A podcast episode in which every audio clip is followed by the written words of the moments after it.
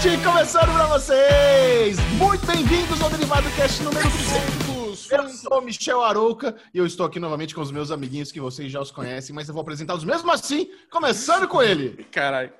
Bruno, Bruno Clemente! Olha a Maeve aqui, vamos doar Funko. Todos os Funkos que estão aqui na Tilda vão ser doados para os nossos ouvintes. Porque hoje é o derivado 200, derivado nostálgico. Vamos falar, vamos mostrar aqui hoje uma edição com todos os melhores momentos. Mentira! Olha é, aí! É mentira. O Alesão que vai editar esse derivado hoje, então vai ter tudo, tudo, tudo para vocês, meus ouvintes e viewers queridos. Mas, porém, entretanto, Michel Arouca, nós temos aqui nosso amigo do The Office, Ale Bonfá. Ale Bonfá, eu queria oh. começar assim, eu não, eu não, vou te chamar, simplesmente chamar. Eu vou falar para você e para o Michel Arouca que nesse derivado, nesse derivado número 200, eu estou muito orgulhoso. 200. Orgulhoso, coração preenchido, que eu consegui criar essa amizade fiel, consolidada, oh. Quente, harmoniosa. Que privilégio poder toda semaninha gravar o Derivado Cast com vocês. Infelizmente agora à distância, né? A Lê vai chorar. Mas, porém, estamos aqui, firmes e fortes. Amizade sempre aqui. Quando a gente está chorando, o outro liga para acudir. E o Michel já está pedindo para seguir o, o barco. Tá, tchau. Esse foi meu último Derivado Cast. Valeu. E aí, Alezinho? E aí, Palestra logo cedo? Quem merece? Cusão demais, o cara, tá, o cara tá abrindo o coração e o outro dá essa brochada no, no discurso. Porra, velho. Ai, cara, muito bom. É muito bom porque é assim que você vê que a amizade é verdadeira mesmo. É, é pautada no bullying, pautada na, pautada na zoeira. E eu, é isso mesmo, cara. Quatro anos atrás a gente tava aí gravando o primeiro Derivado Cast, todo travado, né? Nunca tinha olhado de frente para uma câmera. E agora estamos aqui, gravando à distância. Achei que tá, ia estar tá aí comendo uma, aquele croissant de calabresa delícia aí no Café Nazi. Não tô. Mas. Quem sabe semana que vem, né, Bubu? Vamos, vamos acabar logo com esse Covid e vamos se encontrar. Isso. Porque eu não vejo a hora de dar um abraço apertado dos meus amiguinhos. É, ou não, é, A gente só precisa dar um contexto pra piada da Lena, do Café Nazi, porque é uma homenagem que a gente deu pro Nazi do Seinfeld. Então é só. Isso. Nós somos série maníacos e nossa vida é pautada exatamente em referências. Né? Mas eu, eu, eu adorei a introdução de vocês. Realmente, esse podcast é uma das grandes alegrias da minha vida. Realmente uma delícia estar aqui todas as semanas, há quatro anos, com os meus melhores amigos, falando sobre séries, filmes, nosso dia a dia, expondo nossa vida, expondo nossas opiniões, a, a centenas de episódios, literalmente. Que, ale, que alegria que sucesso, que é esse podcast maravilhoso. E até o final desse podcast você vai saber o resultado do bolão do M. Teremos uh! a participação especial de Aline Diniz, que vem aqui contar segredos Caralho. de bastidores de como foi fazer esse, esse M histórico, sabe? Tivemos uma edição em 2020, assim, que vai ficar para sempre guardada na nossa memória. Shit. E nós fizemos parte disso. Então, a Aline Diniz vem para contar um pouquinho sobre isso. Mas primeiro. O Derivado Cast começa sempre com o bloco Avengers! Avengers! Avengers! Esse é o bloco das, da nossa vida social, rolezinho, churrasco, evento. Obviamente agora ainda tá um pouco mameado, porque não temos eventos, não temos muitos rolezinhos. O meu Arovenger, que foi comentar, a lesão, né, vive na rua. O meu Arovenger, que, que foi comentar o M no final de semana, eu vou guardar para falar ele no bloco lá com a Aline Diniz. Mas Vai. Alexandre tá. Bonfá, por favor, compartilhe conosco qual foi a boa desse final de semana, porque não é um final de semana comum na vida de Alexandre Bonfá sem um churrasco, um evento esportivo para acompanhar, sem alguma treta envolvendo é, alguém da família, algum amigo? Conte-nos, o que, que aconteceu com, a, com, a, Vossa Senhoria nesse final de semana? Cara, é, esse final de semana teve, na verdade, o final de semana passado, né, já tinha retornado a NFL. Cara, e assim, como o Guarani Futebol Clube, Puta, que é meu time Guarani, de coração, que eu amo, ele, puta, tá muito mal das pernas. Tem razão, Bubu. É, essa, a, a, sua decepção é a minha aqui, né? Uhum. Porque a, além do Guarani tá muito mal, a ponte tá muito bem. Então, quer dizer, a minha decepção com o futebol é aquela desgraça. Ah. Então, eu já estava acompanhando a NBA, puta, que tá muito bem, tô acompanhando o Lakers, torcendo, o Vini tá acompanhando comigo todos os jogos, até o Forlani aqui do Omelete tá acompanhando junto com a gente agora, tá fazendo um bate-bola aqui no, no torcendo pros Lakers. Isso. Agora voltou a NFL. E desde que eu fui para Las Vegas, cara, que tá, tava construindo o estádio, não sei se vocês lembram contando, que tinha aqueles, aqueles guindastes, aquele negócio construindo a toque de caixa. Eu os vi. Raiders, que era. Imagina que você eu viu? Vi a... Ah, você tava lá também, né, Xixão? Em janeiro eu tava lá, eu tava eles estavam terminando a construção. Pô, mas e quando eu fui, tava começando. Então, quer dizer, pô, olha, olha como olha a construção rápida, cara. É, é um estádio de 2 bilhões de dólares. E nesse final de semana foi a estreia do estádio, a inauguração do estádio, que na segunda rodada, no jogo do Las Vegas, agora Las Vegas Raiders, né? Que era Los Angeles Raiders, depois foi Oakland, Oakland Raiders e agora é Las Vegas Raiders. O, e teve o jogo contra o New Orleans Saints, que é um time candidato ao Super Bowl. O, o, Raiders não, né? O Raiders é meio que o Guarani lá dos Estados Unidos. Depois acabei descobrindo isso. Agora, imagina o poder de você ser o Guarani dos Estados Unidos e poder construir um estádio de 2 bilhões de dólares, né, cara? É o, é, ou seja, uma, o mais bostão ainda é a pica mais larga do mundo. Que isso? Não, não é o mais Bostão, é o Guarani. Guarani é aquele time intermediário. É, é a mesma coisa, a mesma coisa. É. Quantas, quantas pessoas... começou bem. Começou. Quantas pessoas Cara, começou bem o campeonato, do, do começou, começou ganhando, começou ganhando os dois jogos. Né? Quantas pessoas ganhou. cabem no, no estado do Raiders, você sabe? Ah, não, cara, muita gente, cara. O estádio é maravilhoso. Para nós mil. que somos nerds, a, a referência, ao, o estádio está sendo chamado da Estrela da Morte, uma referência a Star Wars, que parece, visto de cima, parece a Estrela da Morte, falou os adversários vão chegar e vão morrer e coisa e tal. Cara, mas é muito lindo. E mas não tinha ninguém, né? Não tinha público é. ainda. Mas, mas, mas sabe o que eu tô pensando? Eu tô pensando de que meterem um octagon do UFC lá no meio. Nossa, mas será que vai ser lá?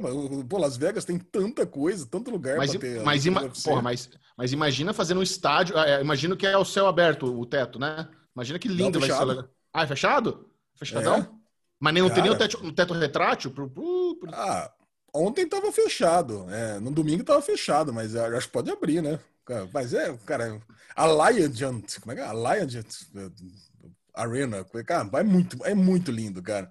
E o jogo foi muito legal, cara. Eu acho que NFL tem, tem jogos chatos, claro. Quando dispara o time, aí não, não, não busca uma coisa, mas o jogo foi muito bom, muito equilibrado e ganhamos de novo. Então tamo lá, 2 a 0 Ganhamos quem?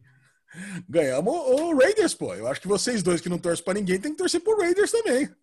Olha, eu não poderia me importar. Se eu, não, se eu cago pra futebol, Fórmula 1, a chance de eu me importar com o NFL é menos 13, né? 15 horas cada jogo. Puta inferno acompanhar esses jogos, demora demais. Cara. Não, sem não. chance.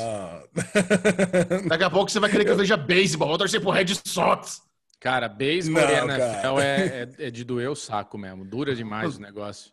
Nossa. Não, tem o tal do tailgate, né? Que daqui a pouco é. a gente vai poder fazer de volta, churrasquinho na casa do parceiro, lá, com é. todas aquelas asinhas de frango. Picante. Sabe qual é a tradução de tailgate? Rabo? Não, esquenta. Esquenta? Muito bom, cara. É isso aí. Agora eu tô acompanhando também. Tá? NFL e NBA. Que, aliás, o Lakers perdeu ontem num jogo acachapante lá. Acachapante. Poxa vida. E você, Bubu, o que, que, temos de bom? Bubu foi perrenguinho, leve, nada demais. Meu sogro tem uma motoca que ele faz trabalho de não trabalho de moto, mas ele tem a moto para viajar, para é o meio de transporte dele. Me vê um negócio em mim, desculpa, antes de você continuar. Não, pode falar. Como que como você, Bubu, é, hum. germe freak, coronavírus freak, muito preocupado? muito foi a barbearia, porque eu tô vendo aqui agora, você tá com a carinha bonitinha de quem fez a bar. Tá, tá, tá, tá, tá na zero a cabecinha também? Olha lá. Ah, tá slick. Nossa. Aqui, ó. Delícia. Nossa. Lex Luthor do puteiro. Tá lindo. Que isso? Como é que, Como é que faz? Cara, é muito fácil. Compra uma maquininha boa e passa ah, na você cabeça. fez? Lógico. Ah, pensei, pensei se tinha... Ah, bom, isso eu queria saber. Se você for ah, na Bubu, barbearia. Bubu, ele tem o talento para se cuidar. Então eu pego aqui, faz aqui embaixo, faz aqui bonitinho, dá raspadola. É uma lesão que é... Capitão! Né? Aí ele fica aí, vai para lá, vem para cá. É mais complicado. Mas o Bubu resolve tudo facinho. Parabéns, mandou bem. Parece, parece realmente que você foi no lugar profissional. Tá muito é, bonito. É. é foda. Mas, então, com, esse, com, esse, com essa aspas que Michel Aroca nos trouxe, eu tive um perrenguinho, porque meu sogro, então, tem a motoca dele e a moto dele tá com 70 mil quilômetros, cara. Andou pra cacete com uma moto. Normalmente a gente não deixa a moto chegar nessa quilometragem toda, já passa pra frente antes de chegar disso, nessa uhum. quilometragem. E começou a dar os problemas. Aí eu falei para ele, mano, você vai dar ruim com essa moto aí, vamos levar no mecanicola. Aí eu liguei para um cara que eu conheço, que mexia nas minhas motos, e levamos lá. Então, meu maior Vendors foi levar o sogro até o mecânico, ir lá, conversar e tal. Coisa, coisa rápida do final de semana, churrasquinho, piscina e tudo mais. Mas fez frio, hein? Fez frio esse final Mas de semana. Fez, fez. Teve churrasco de novo esse final de semana? Teve, teve claro. kafta, na verdade. Eu fiz kafta. kafta. Kafta na, na não, rolou, não, não, rolou aquela carne 185 lá que você adora? Não rolou. 481. Hoje foi. 481. Esse, final de semana foi Swift mesmo. Minha sogra comprou umas kaftas lá. ah, vamos fazer as kaftas aí. Tá bom, vamos fazer as kaftas. E aí, gostou ou você preferiu o 485? É, eu não gosto. Bubu tá 481. É foda. Estamos ganhando cara. dinheiro, Xexé. Estamos ganhando tô, dinheiro, cara. Fala muito, sério. Fala tô certo, muito fresco, cara. Tô muito tá fresco. muito fresco. Tô tem, muito que, fresco tem que começar aí nos churrascos da humildade do Alexandre Bonfá de espetinho. Não dá Nossa, esses 481 aí o tempo inteiro, não dá, não. Não, mas é espetinho muito... mimi é delícia. Espetinho mimi é profício o negócio. Né, Lezinho? Ainda, ainda tem espetinho mimi em Campinas? Pô, ah, com claro certeza. que tem. Espetinho mimi tem. Mas eu tenho comprado mais aqui na Camp Beer. Porque a Camp Beer é pertinho de casa, cara. Desço aqui quatro Quatro, quatro cara, quadras, já pego tudo ali. Eu, é nóis. eu adoro eu os saber. nomes, cara, do Ale. Ah, lá no peido do cheiro, campineiro, taxi beer. Tudo tem beer no nome, você percebeu? Camp Beer a quatro quadras. Você acha que ali vai a pé ou de carro? Carro. Foi a pé porque quebrou o carro dele, pelo que sabemos. E aí, vai ele pegar Uber, com certeza. Quatro quadros, você tá louco? Não, meu carro já tá arrumado, já. Já arrumou, já, tá, é, já é Highlander, meu carro. Não é... Ó, teu carro é Highlander, cara. Você tá louco, quer dizer que é longe, é isso? É, quatro quadros é longe. Você acha que eu vou a pé? Quatro quadras? Ué, Carregando que... depois quatro quilos de carne, cinco quilos de carne? Não, de jeito nenhum. Que delícia. Agora, sabe uma coisa que a duas quadras de casa, semana passada rolou uma treta com um cara que tava querendo quebrar uma sorveteria. Não sei se vocês viram no Twitter. Não. Um cara pegando, xingando uma mina, porque ela, ela queria que ele botasse a máscara, coisa e tal. É duas quadras aqui de casa também. Puta, Quer dizer que teve, teve, uma, teve uma treta viral de Twitter que, que, que é perto da sua casa, é isso que aconteceu? Do ladinho aqui, cara. Eu achei que vocês tivessem viral. visto isso. É. Puta, cara, o cara pegou, caiu na desgraça popular. Tá, tá, tá, o bairro tá ficando conhecido aqui, viu? Boa, Ale. Senhoras e senhores, se você ficou por fora das principais notícias da cultura nerd pop geek, não se preocupe, porque chegou agora ah, no Daily News! Uh! Todas as novidades da TV, cinema, nerdice, entretenimento, tecnologia, finanças, aqui no Daily News. Alexandre Bonfá, com o que começamos Ué. hoje? Vamos lá, Gigi. Vamos começar pelos cancelamentos e nossa queridíssima Melissa Binoist foi salva do cativeiro junto com o Ruby Rose e vai sair do Arrowverse. Vai acabar Supergirl, Gigi. Tadinha. A CW anunciou que a próxima temporada, a sexta temporada de Supergirl, será a última. E, cara, quem é fã de Supergirl ficou triste com essa notícia, saiba que isso é uma vitória. Supergirl era para ter sido cancelada na primeira temporada. A é. série começou na CBS, começou em outro canal. Inclusive, a estreia de Supergirl foi boa, cara. Na época, sei lá, deu mais de 12 milhões de pessoas assistindo. Só que, né, uh, eu acho que pouco tempo depois, a audiência caiu, caiu, caiu caiu, eles falaram, vamos transferir essa série para CW. Porque uma audiência de um milhão funciona na CW, na CBS não funciona. E, e só por, por, essa transferência de emissora nos Estados Unidos é que eles conseguiram manter a série no ar por seis anos. Então, realmente é uma vitória. E a CW agora passa por uma fase onde eles estão se livrando, né, entre aspas, de muitas produções veteranas solidificadas. Né? Supernatural vai acabar, The Hunter vai acabar, é, vai acabar Supergirl, acabou Arrow. Então, assim, é. Quero ver. Vamos ver como será a nova safra de séries teens, heróis e vampiros da, da CW para os próximos anos. É, cara, vamos ver. Precisa de série, sériezinhas novas de super-heróis para fazer companhia com The Flash, né? Senão mas vai se... isolado. Mas você acha que o Arrowverse está chegando ao fim eles vão fazer um outro verse, tipo Batman Verse? Ou, ou vai, ser uma, vai ser uma questão realmente de expandir, procurar novos spin-offs nesse universinho mesmo? É, cara, eu, pro, pro, meu gosto, jogava tudo lá na HBO Max, né? Tira da CW, expande esse universo lá pro outro lado, porque as coisas têm que ter fim, né? Essas séries são muito longas, são muito procedurais, são muito historinha, são muito filler. Eu, eu não sei, eu larguei, eu, eu, adorava e costumava falar que quanto mais melhor. Até que chegou um ponto que estourou o meu saco com essa quantidade de séries super-heróis, eu parei. Cara, é sério, eu parei de ver todas ao mesmo tempo. Eu assistia todas, e quanto mais melhor, até chegou o dia que eu falei, puta, agora eu parei de ver tudo ao mesmo tempo. Acabou. Eu só vi os, os, os crossovers, e o último crossover, que era o mais importante, né, que era a Crise nas Infinitas Terras, eu nem vi. Oh, eu vi, você não viu? Que absurdo. Você viu Crise nas Infinitas Terras? Claro, eu fiz vídeo, não fiz vídeo com o PH do Crise nas Infinitas Terras? Acho que fiz. Acho que não. Você fez do anterior lá. Da, da, do anterior a gente até comentou. Agora o Crise nas, do anti-monitor e coisa e tal, a gente nem comentou, cara. Caralho. Ah, enjoamos, enjoamos disso aí. Não, peraí, o Crise nas Infinitas Terras não é o, o Alan Harper com, com o livrinho lá fazendo miséria? Eu acho que essa aí era anterior, viu, cara? É anterior essa? Era anterior a essa. Pô, eu já nem lembro mais. É. ok. Então tá bom. Fica aí a, a nossa torcida para a menina Melissa, excelente atriz, que tem uma carreira brilhante. Provavelmente ela deve continuar em alguma produção do estúdio Warner mesmo. A galera normalmente Isso. sempre fica ali em casa, então eu não duvido nada que, quem sabe, ela, ela aparece como protagonista de uma série de drama agora, sabe? Mudar um pouquinho, ou quem sabe uma comédia. Ela é ótima atriz, não, não, não terá problema na carreira. Isso. Vamos lá, mais um cancelamento agora. O implacável Netflix, mesmo ganhando um M, The Dark Crystal Age of Resistance já era. Ai, velho, esse é um. É, esse é um alívio, né, cara? Porque Nossa. puta negócio ruim do inferno. É o tipo da oh. série que. É não, não sabe The Society, que, que, eu não entendi. Meu, como é que The Society faz sucesso? Como é que The Society foi renovada? Aí depois que cancela, dá aquele ali e fala, ah, que bom, velho, porque é muito zoado. É, é. assim, esse, esse estilo do, do, dos, dos, cristais aí, de você ter bonecos, tal, fazer um old school igual os filmes dos anos 80, eu acho que até tem um valor, sabe? Eu acho que pra galera que. Para o público infantil que descobriu e para o público que tinha algum apego emocional, até. Mas, velho, eu assisti aquilo lá, achava tão zoado, mas tão zoado. Cara, teve muita gente que gostou. Vamos é. muita gente.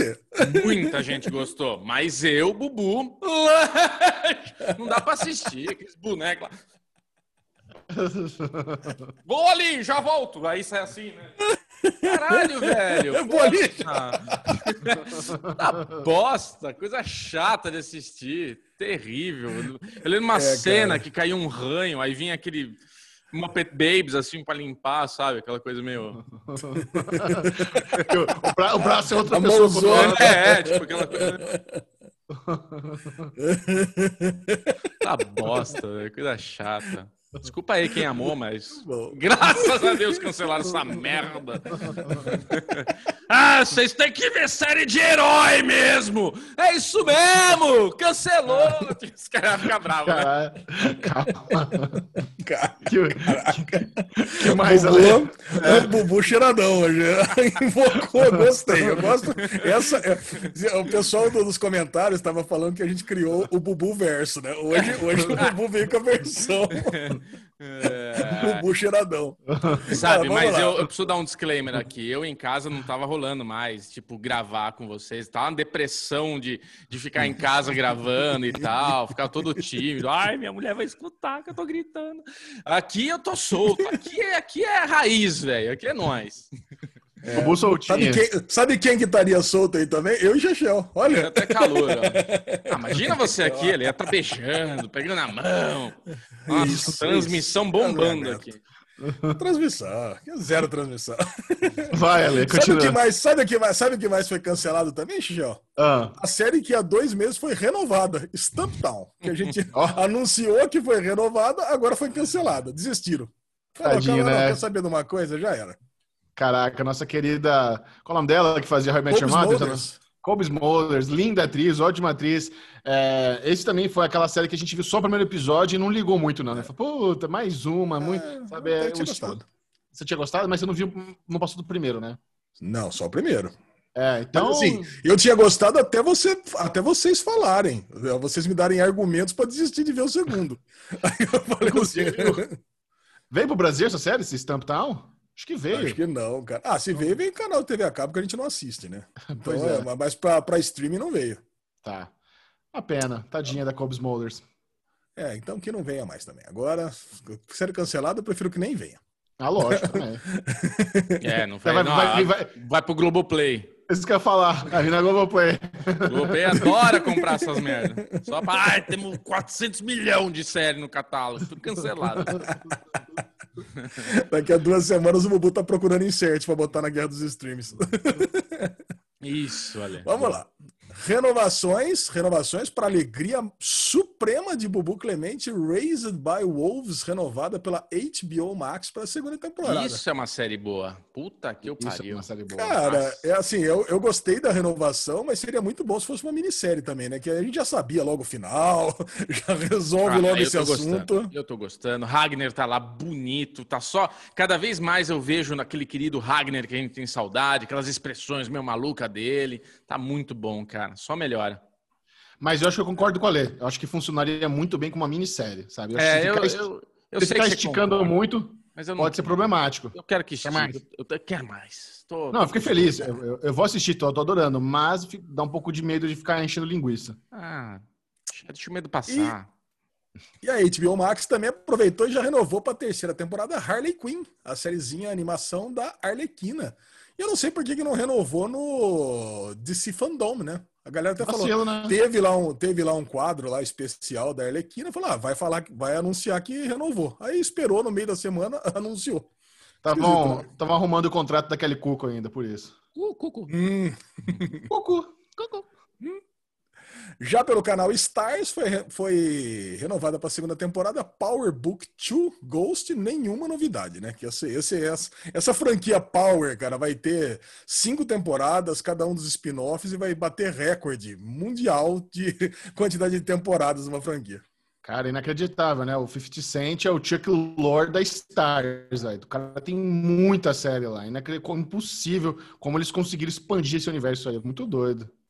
Hum a galera comemorou. A gente não tá assistindo, Sim. já era. E já a CW, que cancelou Supergirl, renovou The Outpost para a quarta temporada, uma série que eu não sabia que existia. Nossa, cara, é, é muito ruim. Outpost, acho que eu vi o primeiro episódio, é muito, muito ruim. É impressionante também. É... Cara, eu tava, assistindo, tava vendo um podcast da Kristen Crook, que fez a Lana Lang em Smallville. Ela participou do podcast do Michael Rosenbaum, que fez o Lex Luthor Smallville. Eu tava vendo o podcast deles, Aí ele falou: Não, você trabalha pra caralho, você tá numa série, aí você vai voltar a estudar. Eu falei, mano, que série que Kristen Crook tá? Aí eu fui dar uma pesquisada, ela tá numa série da CW, que já teve três temporadas também, velho. Você sabia disso? Eu nunca nem, nem, nem me ligava nessa parada. Três temporadas numa série dela aí, parece que é série jurídica, não sei. E, porra, é, cara, tem essa. A gente a gente está abandonando essas séries da, da TV aberta, né? A verdade é a gente foca nas séries de streaming e meio que abandona essas séries de TV aberta, né? Nem Cara, sabe que existe. Mas é uma questão é da TV aberta americana, né? O Olé tá falando. Mas é isso. É. Por, por muitos anos, a grade da TV aberta americana era, era, o nosso pão com manteiga, sabe? Era o que a gente assistia, era o que fazia parte, projeto Fall Season. Mas realmente é, é, é, impressionante como a mudança do mercado mudou o nosso comportamento, como a gente assiste séries, né? Hoje em dia, a relevância máxima é HBO, Netflix, Amazon Prime Video, sabe? É, é, muito difícil a gente ficar vendo essas sériezinhas da TV aberta americana, que, porque por muito tempo a galera, acho que diminuiu também a quantidade de pessoas que assistem por torrent. Hoje em dia, se não tá fácil Sim. no streaming, a galera não tá assistindo mais. É. Então perde, perde muita relevância aqui no Brasil, exatamente porque a série não vem, pessoas assistem menos por torrent, e a gente, se a gente for falar, vai ficar falando sozinho. Então é muito, é muito louco que teve essa mudança mesmo. É. É, uma coisa que eu tava, eu tava até discutindo com, com o Alex, né, do, do banco de séries, é aquele formato, né, que você tinha antigamente, que nem futebol, né, é, temporada de futebol, temporada 2020 e 2021, que começava em setembro e acabava em agosto. É. Se bem que o M usa, usa, usa esse, é, esse, esse período para avaliar a, o período eletivo de uma série. Mas, cara, não faz mais sentido, né? Porque o, o ano poderia começar em janeiro e terminar em dezembro, normal. Porque agora, cara, essas séries que começaram agora, nós estamos no começo do, do, da fall season. E a gente está pouco se importando para séries que estão começando na TV aberta americana. Eu nem sei, cara, que série que está começando agora em setembro. Lembra que eu fazia, fazia uma sequência de posts comentando todas as novas séries de todos oh. os canais da TV aberta americana? Botava o trailer, sinopse, a minha aposta se ia flopar ou não. Cara, é um post que eu fiz isso por anos, Verdade. eu adorava fazer. Eu dava trabalho, mas era terapêutico. Hoje eu nem, cara, até esqueço que eu fazia isso. Não, não tem por que fazer, fazer mais. também, não fez vídeo disso daí? Acho pode ser. Acho que a gente chegou a fazer vídeo. Não pode maníaco, vocês também faziam um, um apanhadão, oh. não faziam? Não pode maníaco, era esse, o tema era esse, essas é. séries. Cara, a gente fez um vídeo com a, com a Camis, analisando série por série, se vai ser hit ou flop, fez uma aposta. Cara, e é. agora acabou. Isso já era. É. Muito bom. Era muito bom. Já era. Fall season, hip fall season. Vamos vamos para vamos as notícias agora. E uma das principais notícias da semana passada foi o trailer de WandaVision. Cara, Caraca. que trailer sensacional de WandaVision. Não, mas nem é da semana passada, passou agora, no, no domingo, no meio do é, M. Foi agora. Isso. Os caras passaram agora no meio, no meio do M, bombou, teve uma quantidade de acessos imensa. E a lesão, explique-nos, você que conhece a mitologia, o que, que é esse trailer? Por que, que mostra eles vivendo nos anos 50, como eles estivessem num, num seriadinho I Love Lucy? O que está acontecendo ali? O Visão não morreu? Como é como é que essa série se passa depois de Ultimato, com Visão morto? O que está acontecendo? Explique-nos, ó Pai Nerd. É. A, a, um dos poderes da feiticeira escarlate que nunca foi que nunca foi explorado no MCU até agora é que ela lida com as probabilidades. Né? É. E o que significa lidar com as probabilidades? Ela consegue mudar o universo inteiro. Uma das sagas mais famosas do, dos quadrinhos é o, a Dinastia M. O que, que ela faz? Ela dá um berro, chega de mutantes, cara, e aí o que acontece? Ela, ela transforma o mundo sobra só 198 mutantes e ela cria um mundo onde os mutantes, na verdade, dominam o mundo, mas sobra só 198. Cara, e assim, é, e assim, sobra óbvio, né? Só os famosão, né? O Magneto, o Xavier, ela, Ciclope, coisa e tal. E nisso, cara, ela cria uma reviravolta total. Essa série, é, acho que talvez a morte do Visão e outros eventos traumáticos vai fazer com que ela, ela crie uma realidade própria dela. E, e, eu acho que é esse momento que ela tá nesse, nessa tipo essa, essa, essa sitcom, tipo a feiticeira, ela vai ser um momento de ajuste ainda da realidade que ela tá criando. Então ela vai estar tá no momento ali na, no, no seriado do, da feiticeira, outro numa realidade dos anos 50. E quando ela tem aquela conversa com o Visão, que ela fala que que acho que você é, que ela deveria estar. Tá, você pergunta se ela está morta e ela, ele pergunta por que, que você acha que você está morta? Não, porque você tá. É ela tomando consciência que ela está num mundo criado por ela. Então, cara, é mais ou menos isso. Aquele, essa série toda, é uma série, acho que em, não sei se é em seis ou em 12 episódios agora. Eu acho que é uma série que vai ser, vai tratar desse mundo que ela criou. Provavelmente vai trazer o Visão de volta e talvez até os dois filhos dela, né? Eu ia te perguntar isso. Ela, ela tem o poder de trazer o Visão de volta à vida? Para quem não se lembra, o Thanos arrancou lá a pedra da testa dele e ele morreu no Ultimato. Sim. Ultimato não. Foi no Ultimato ou foi no, foi, foi no, anterior que ele morreu? Guerra Infinita. Foi no anterior. Guerra Infinita. Guerra Mas Infinita. aí não voltou no tempo e recomeçou tudo de novo? Voltou todo mundo vivo? Não deu um. Ele não. Ele não. Ah, acho que sim. Não, ele não. Não, ele não. O Visão não. O Visão não é. voltou vivo. Cara, mas assim, ela tem o poder de fazer o que ela quiser, na verdade. Ela tem o poder de criar coisas. É, cara, é, é, é, ela, ela é uma das mutantes mais poderosas do mundo. Um dos, um dos super-heróis mais poderosos do mundo, né? Então. Quem cara, são os filhos dela? Pode... Os filhos dela é o Mercúrio. Ai, é o Mercúrio. Que, que já existe, né? Que, que, já existiu. E o Icano, cara. O Icano, que é o principal, que não existe. Esse é criado do zero. O Icano depois ele vai ter o caso com o Hucklin, né? Que é o. Já até falando no último derivado, que é aquele do, do beijo da, da, da Bienal, que causou toda aquela polêmica. E eu tô confiante que ele vai que ele vai que ele vai passar a existir depois da série dela. Vai ser um dos reflexos de WandaVision. Mesmo porque já, já, a gente já sabe que vai existir o Kang, que vai, que vai ser o, o Rapaz de Ferro, provavelmente.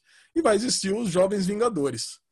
Cara, tô, cara, dessas séries novas, Loki, é, Falcão e Soldado Invernal e WandaVision, a que eu tô mais empolgado é, é essa, cara. Mas é muito legal. Vai ser a primeira, né? Chega aqui no, ah, no, final do ano, se não me engano. O, a Disney Plus está ano. confirmada para chegar no Brasil no final do ano. Então, vamos, vamos ficar de olho aí. Com certeza vamos acompanhar a WandaVision. Maravilha. Com certeza. Mesmo porque Soldado Invernal e Falcão foi jogada pro, pro ano que vem, né? Só para 2021. Exatamente. Sim. Mas essa parece ser bem genericona, né? Vamos falar a verdade, né? É uma série legal, os personagens a gente gosta. Vai ser a primeira vez do Falcão como Capitão América, né? Pegando escudo e coisa e tal, mas. Ok, é uma série de ação. Pode ser muito boa, mas eu, eu não consigo imaginar algo muito criativo sendo daí. Ah, eu acho que eu vou ficar surpreso. Bola! Ah, então tá bom. Próxima notícia. Próxima notícia. Outra notícia bombástica da, da Marvel: a atriz Tatiana Maslany confirmada como She-Hulk na outra série. Michel com Cara... certeza adorou, né, Michel? Porque ela é muito claro. boa, né? Maravilhosa. Eu fico, eu fico triste que com isso provavelmente mata a possibilidade de ela retornar a Perry Manson, mas Tatiana Maslany vai ter a sua própria série. Parabéns, ela merece. No Perry Manson ela não era protagonista e agora ela será a protagonista de uma série da Marvel. Então, muito mais exposição, muito mais relevância na vida dela. É. E a lesão, quem é She-Hulk? Eu conheço quem muita gente conhece o Hulk, mas She-Hulk é irmã do Hulk? Quem que é? Filha do Hulk, mulher é a prima. Prima. É a prima. É a prima, e teve um negócio muito legal, né? Que o Mark Ruffalo, ele, ele deu uma tweetada, né? Welcome to MCU Cus, né? É, é Cus, né? É Cus, prima, né? É, então, cousin. Ele, ele, ele, é cousin. Ela pegou e colocou, ele colocou esse tweet, achei bem divertido, cara. O Agora, Ruffalo eu, que dava os spoilers, não é? Desculpa, Lezinho. Não, é, é o Tom Holland. Ah, o Tom Holland. Tom Holland, Tom Holland. É. o Tom Holland. Cara, eu achei, eu gostei da escalação dela, porque acho que ela consegue fazer qualquer coisa bem. Mas a fase dos quadrinhos da She-Hulk que eu mais gosto, cara, da Mulher Hulk que eu mais gosto, é uma fase que ela não se destransforma. Ela fica só como She-Hulk. Aí eu acho que tem uma grande perda da, porque ela é uma atriz que é muito corporal, né, a Tatiana Maslany. Imagina o, o Mark Ruffalo na versão Hulk, que é só aquela carinha, o resto é tudo CGI. Imagina você perder a expressão corporal da Tatiana Maslany de CGI. Então eu tô começando a imaginar que ela vai também atuar muito como Jennifer, como advogada Jennifer e menos como mulher Hulk, né? Hum. Não vai ser a fase que ela é só mulher Hulk o tempo inteiro. Provavelmente. mas você acha que vão fazer um trabalho também para ela ficar bombada? Tipo, Graciane, da, como é aquela, aquela mina bombada lá? Ou não? Vai ser. Graciane. Não. Barbosa, né? Graciane Barbosa. Ou vai ser ela bonitinha mesmo, normal, e bota CGI quando virar Hulk, mulher Hulk?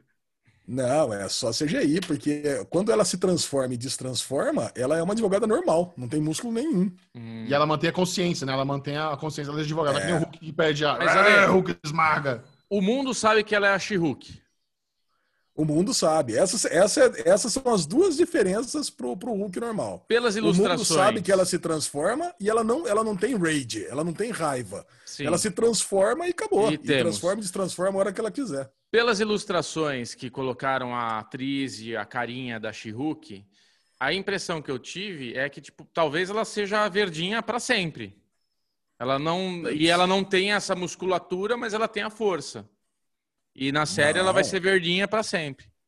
Puta, mas na, no, nos quadrinhos, ela tem dois metros e meio de altura, sabe? ah, mas não estamos nos quadrinhos, né? Ah, mas ela vai ser uma Hulk baixinha, que a Tatiana Mazdani é baixinha, Aí né? você reclama com quem escolheu ela. Fazer o quê? Aí vê ah, que na hora de qualquer forma vai ser uma um ótima She-Hulk, né? Vai ser maravilhosa. Eu, cara, eu achava que ela daria uma boa Kit Pride. Sabe, quando eu penso nela, ela não, tem todas as características Kit, de uma Kit, Kit Pride. Pride. Kit Pride pra mim é adolescente, não é ela. Ah, ela tem uma carinha de adolescente, cara. Não, tem, tem. Kitty Pride, sabe quem faria bem Kitty Pride? A Audrey Plaza. Aubrey Plaza What? faria bem a Kitty Pride. É. Pô, a Aubrey Plaza pra mim tem cara de mais velho do que a Tatiana Maslany. Sério? Pra mim tem cara de novinha. pra mim, Sabe sim. quem faria bem? Quem? John Wayne! John Wayne! Ainda bem que eu falei junto com o Michel que essa grosseria vai ser ignorada nesse derivado dos entes. Tá? Não, tô falando a sua, tô, tô imitando você falando. Aham, aham. Olha aqui, olha que tira pão do cacete, tirando pãozinho da cesta. Não, você que fala, não sou eu. Tá bom, você que fala. Ai, perfeito, cara. É cara, continuando esse Daily News mais nerd ever. Boba Fett é Porra. oficialmente confirmado na segunda temporada de The Mandalorian. Porra! Dizer, semana não, passada ele... eu queria ter falado de The Mandalorian, The Mandalorian, que saiu o trailer, cremoso. Dei aquela chamadinha pra gente falar no derivado e a gente ignorou. Puta trailer foda e agora essa notícia de Boba Fett ah, no, no, na, na, segunda temporada. Que alegria. Bom, quer ah, dizer que ele foi comido cara. pelo povo e expelido vivo. É isso? vamos ter aí um, ret um retcon de Star Wars, isso. ou quem sabe apenas. É um retcon, né? No, no é Star Wars ele morreu. É, ele morreu. Foi, foi comido lá pelo verme de areia e morreu. É verdade. Chegel, se não tem corpo, não tem morte. Exato. Ele foi comido disso. pelo bicho, ele pode ser tipo o Jonas e a baleia, né? Você acha que eles vão ter as caras de fazer um flashback na textura dos anos daquela época e mostrar ele fugindo, da, dando um tiro e fugindo do verme? Porra, com certeza. Ah, certeza. Ia ser lindo. Certeza. Ou vão só falar, bom. ou vai ser aquele negócio, aquele clássico, eles estão no bar, aí eu fugi, eu dei um tiro no verme e fugi. E só, pô. Não, vai ter cena. Pô, eles vão fazer quero isso. Cena. Eu quero cena empolgada. Empolgada para esse retorno de Mandalorian. Vocês viram o, cenário da Mikana live do M, que ela tava com, com o Baby Yoda? Porque a, o cenário dela era inspirado no Mandalorian. E a TNT é. mandou um, um, Baby Yoda lindo para ela, a coisa mais fofa do mundo. Ela não devolveu, né? Pelo amor de Deus. Teve que devolver. Não, não, que não. fala que, que quebrou. o cachorro pegou, o gato destruiu, desculpa. Ah, aí, não, aí pior, vai ter que pagar. ah, paga. é, pagar não tem problema, o duro é exclusividade. Não, mas é isso. Que bom. Teremos aí uma ótima segunda temporada de Mandalorian se tudo correr como planejado. Porque, olha, tá só coisa boa. Só que série maravilhosa. Adoro. Muito bom. Falando bom, né, em The Mandalorian, dia 17 de novembro, como vocês sabem, Disney Plus chega para o Brasil. Olha aí, e... Alezinho tá no bem, que tá assim, ó. Ai, mensalidade que eu quero pagar. Vem, WandaVision, vem que eu quero ver na plataforma nova. E por causa disso, a Amazon Prime Video vai perder todos os títulos de, de, de Marvel, de Star Wars, de tudo. Vai sair tudo que vai entrar na, na Disney Plus, já vai acabar saindo da Amazon Prime Video no dia 30 de setembro. Olha aí, se tem alguém chance. que não viu, é, se tem alguém que não viu, duvido que tem alguém que não tenha visto, corre lá e assiste. É, eu tô, eu tô, eu tô afim de rever aquele. Qual, qual, que é o filme lá que eu gosto muito? Esqueci agora, do Star Wars. Que é. Top ah, o Rogue One. Eu tô afim de rever Rogue One. Rogue Acho que vou rever antes que Melhor filme. Então. Retorno do Jedi, assiste lá. Isso. Sabe qual filme que eu não vi do MCU até hoje? Homem de Oxi. Ferro 3. Né? Não assisti. Homem de Ferro 3 e Homem Thor 2. 3. É, é, Homem de Ferro 3 na Guerra Civil? Não, Homem de Ferro. Esse é Capitão América. O Homem ah, de é. Ferro 3 é o do Mandarim. Eu não assisti até ah, hoje. Ah, tá. E o é Thor 2 eu também não assisti. Cara, eu Thor perdi 2... a vibe desses dois filmes, passou. Já... Thor 2 é legal, é legal. Começou a melhorar, porque o 1 é péssimo, né? Mas começou a melhorar até chegar no, no Ragnarok, que foi delícia. Verdade. Muito bom. Ragnarok é muito bom. Cara, e para encerrar, a única notícia não nerd aqui desse hum. Daily News, o, o, no, através do seu Instagram, Dominic Purcell, que vocês sabem quem que é, né? De Legends of Tomorrow, antigamente de Prison Break, fala ah, que pode ter uma nova temporada de, de Prison Break. Ah, que inferno, cara. Eu não aguento mais. Não, não faz isso, né? É, Já deu, foi, né? Cara, foi tão ruim. Foi tão ruim o retorno de Prison Break, é. mas tão ruim, cara, vergonhoso. Sabe, a Fox precisa desistir, cara. Deixa 24 horas morrer. Deixa... Ou, ou então, ou sei lá, eu, até, eu gosto tanto de Prison Break 24 horas, mas os retornos, as temporadas. Cara, os retornos, todos os retornos que a Fox fez. 24 horas, é, Prison Break e Arquivo X foram uma bosta, cara. Tudo uma bosta, sabe? Não dá, cara. É um pouco não de desespero pra... deles, de tipo, meu, a gente precisa lançar alguma coisa, cara. vamos aproveitar que, tipo, tem esse hype, todo mundo gosta, e a gente arrisca numa coisa que é certeira e no fim não é, né? Três séries que eu amo, que eu fui assistir o Retorno Feliz da Vida e tudo cagado, cara. Enfim, Dominic Purcell, ele podia voltar. Tinha uma série que. A primeira série dele que eu adorei chamava John Doe. Não sei se você assistiu John Doe, Ale. Que ele aparecia Não. pelado na água sem memória, uh! só que ele sabia tudo do mundo. Ele era um cara que apareceu é, no, no, meio do mar aí, ninguém sabia de onde ele veio, mas ele sabia tudo de tudo. O cara tinha Caraca. conhecimento assim. Era, cara, puta série com mistério legal. Acho que era da Fox também, antigaça, nem sei que ano que era John Doe. Dominic Purcell saiu de lá para depois ir pra Prison Break bombar. Que é bom, bombar entre aspas, né? Mas enfim, que triste. Que triste saber que é. querem trazer mais Prison Break. Não cabe, velho, não dá mais. É, não dá mais, cara. Mesmo plot requentado. Acabou, chega. Tá bom. É Esse foi o Daily News dessa semana. Senhoras e senhores, recebam com uma salva de palmas a Aline Diniz de volta do Derivado Cast! Eu já tô virando aquelas participação recorrente que, que ganha bump pra coadjuvante, sabe? Isso! Você, você é tão especial que você tá no Derivado 200 onde a Le Bonfá paga para os convidados o melhor almoço de São Paulo. Olha aí. Olha, eu queria, eu queria pagar um fogo de chão para nós quatro hoje, mas Aline, o Bubu gente... deixou. Se a gente estivesse juntos gravando Derivado Cast na pandemia, com certeza a gente ia almoçar num lugar gostoso para comemorar ah, o episódio é. 200 do Derivado Cast. Mas, de qualquer forma, muito bem-vindo. Estamos muito felizes que você veio hoje aqui para comentar sobre segredos de bastidores do Emmy Awards 2020. Uh! uh! Muitos segredos. Mentira. Eu queria começar com uma reclamação. Caralho! reclamação já? do Emmy. Já, já. Eu só quero reclamar para depois só brilhar. Minha tá. primeira reclamação do Emmy é, é figurino de Micharu. Pô, vestiram, vestiram ele, vestiram ele de, de repórter da Gazeta, velho. Que porra de terno cinza é aquele que colocaram? Com uma camisetinha que não dá pra ver se era jeans, se era azul, se era... Aline, eles ficaram me zoando, falando que tá aparecendo da Atena. Não, isso não foi nem eu e nem o Alê. Nem eu e nem o Alê. Isso foi do Twitter lá que fizeram. Mancada. Twitter de 40 mancada. mil seguidores, mancada. inclusive. Mancada, mancada, mancada. Eu já tava, eu já, eu já tava sabendo dessa zoação. É. Michelito tava bonito. Ah, bonito. para. Ele é sempre tudo bonito. com inveja. É isso, é isso aí. Zero inveja. Eu, pelo contrário, eu sou praticamente ah. aquele cara que criou Michel Arouca. Pegou Michel Arouca pequenininho no colo Sabe, quando ele chegou aqui na Tilden a primeira vez ali, ele chegou com o pescocinho molinho, cabecinha mais. Ô, oh, seu Bruno, tudo bom? Meu nome é Charoca, eu tenho um site aí. Seu Bruno. Queria fazer o canalzinho, né? Fazer os negócios. Agora não, agora. Ah, vai, Bubu, maquiagem, ventilador em cima de. Estrela. Mas enfim, queria dizer que eu cuido da minha criança. E quando ele mandou a fotinho no figurino, eu falei, não, Michel, parou.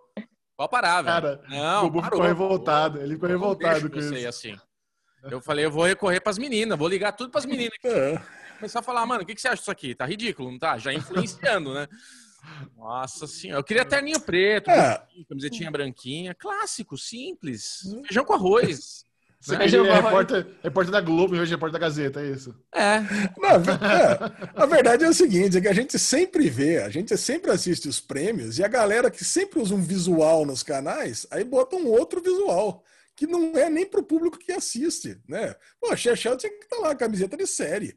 Eu vejo esse menino faz sete anos, toda semana, tá sempre com camiseta de série. Por que, que vai botar aquela camisa? Aquele, Cobra Kai hoje aqui, ó. Mano, você é, só tem essa camiseta. Eu adoro ela. Adoro essa ela. camiseta eu trouxe do Chechel de Las Vegas. Mas eu tenho, eu, tenho, eu tenho três de Cobra Kai. Calma, eu tenho três de Cobra Kai. Você pode ter Chechel não toma banho na quarentena. Fica a dica.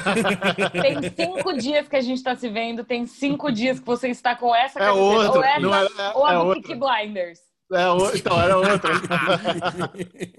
Deus tá vendo, viu? É. Como Mas, diz assim, a Marcela, só Deus pode julgar. Só Isso. Deus pode julgar. Mas eu, eu, eu, é que assim, quando se trata de figurino, eu não fico debatendo, porque eu não manjo eu de moda. É o que vocês falaram. Eu uso camiseta de série o dia inteiro, a vida inteira. Mas o que eu gostaria de ter usado? Eu gostaria de usar uma camiseta da Fleabag, que eu gostaria de ter usado uma camiseta da Fleabag, uma Fleabag. jaquetinha da Fleabag, com a foto da Fleabag, assim, pá, a cara da Fleabag, da Phoebe Waller Ah, tá.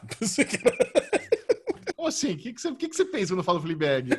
Pensei que era a camisa que a Fleabag usava na série. Eu falei, ué, que XJ ah, que não... Isso, não. tirar o moletom não ia ter nada embaixo. É. Ah, enfim, vamos, vamos retomar aqui. Aline Diniz, conte-nos como é o processo... Ah, antes de mais nada, eu preciso aqui dar a uma, uma, outra salva de palmas à Aline Diniz, que fez um, um trabalho histórico uh! pela primeira vez na história do M. A mesma pessoa fez os comentários, a apresentação e tradução simultânea. A Lidiane fez um trabalho absurdo. É, é, uma comunicadora, assim, que é uma, é uma honra trabalhar ao seu lado. Parabéns, Eliane, que hum. trabalho incrível que você fez. É muito, Brilhante. muito difícil. É muito difícil Ai. fazer um. Fazer dois é quase impossível. Fazer três é uma insanidade. Então, parabéns, é. cara. Que Eu ali do seu ladinho, tá pagando um pau, cara. Nossa, que foda. Parabéns. É. Obrigada, ainda... Michelito. Olha, ainda convidou para assistir a Champions junto. Caraca! Melhor combo. O povo tava doido falando. Ali ele falando de futebol. Eu falei, gente, estava escrito na minha frente. Eu só dei o recado. Só. Mas obrigada, Michelito. Foi, foi um grande desafio. A gente teve que. Tava todo. Mas que assim, a gente está vivendo um momento que é diferente, né? Então. tanto eu quanto o Michel tivemos que nos adaptar e fazer algumas coisas diferentes do que a gente fazia nos prêmios tradicionais. Então, eu acho que a gente fez o que deu para não ficar pesado para ninguém. E o Michelito também fez a mais. Não, não vou, sabe?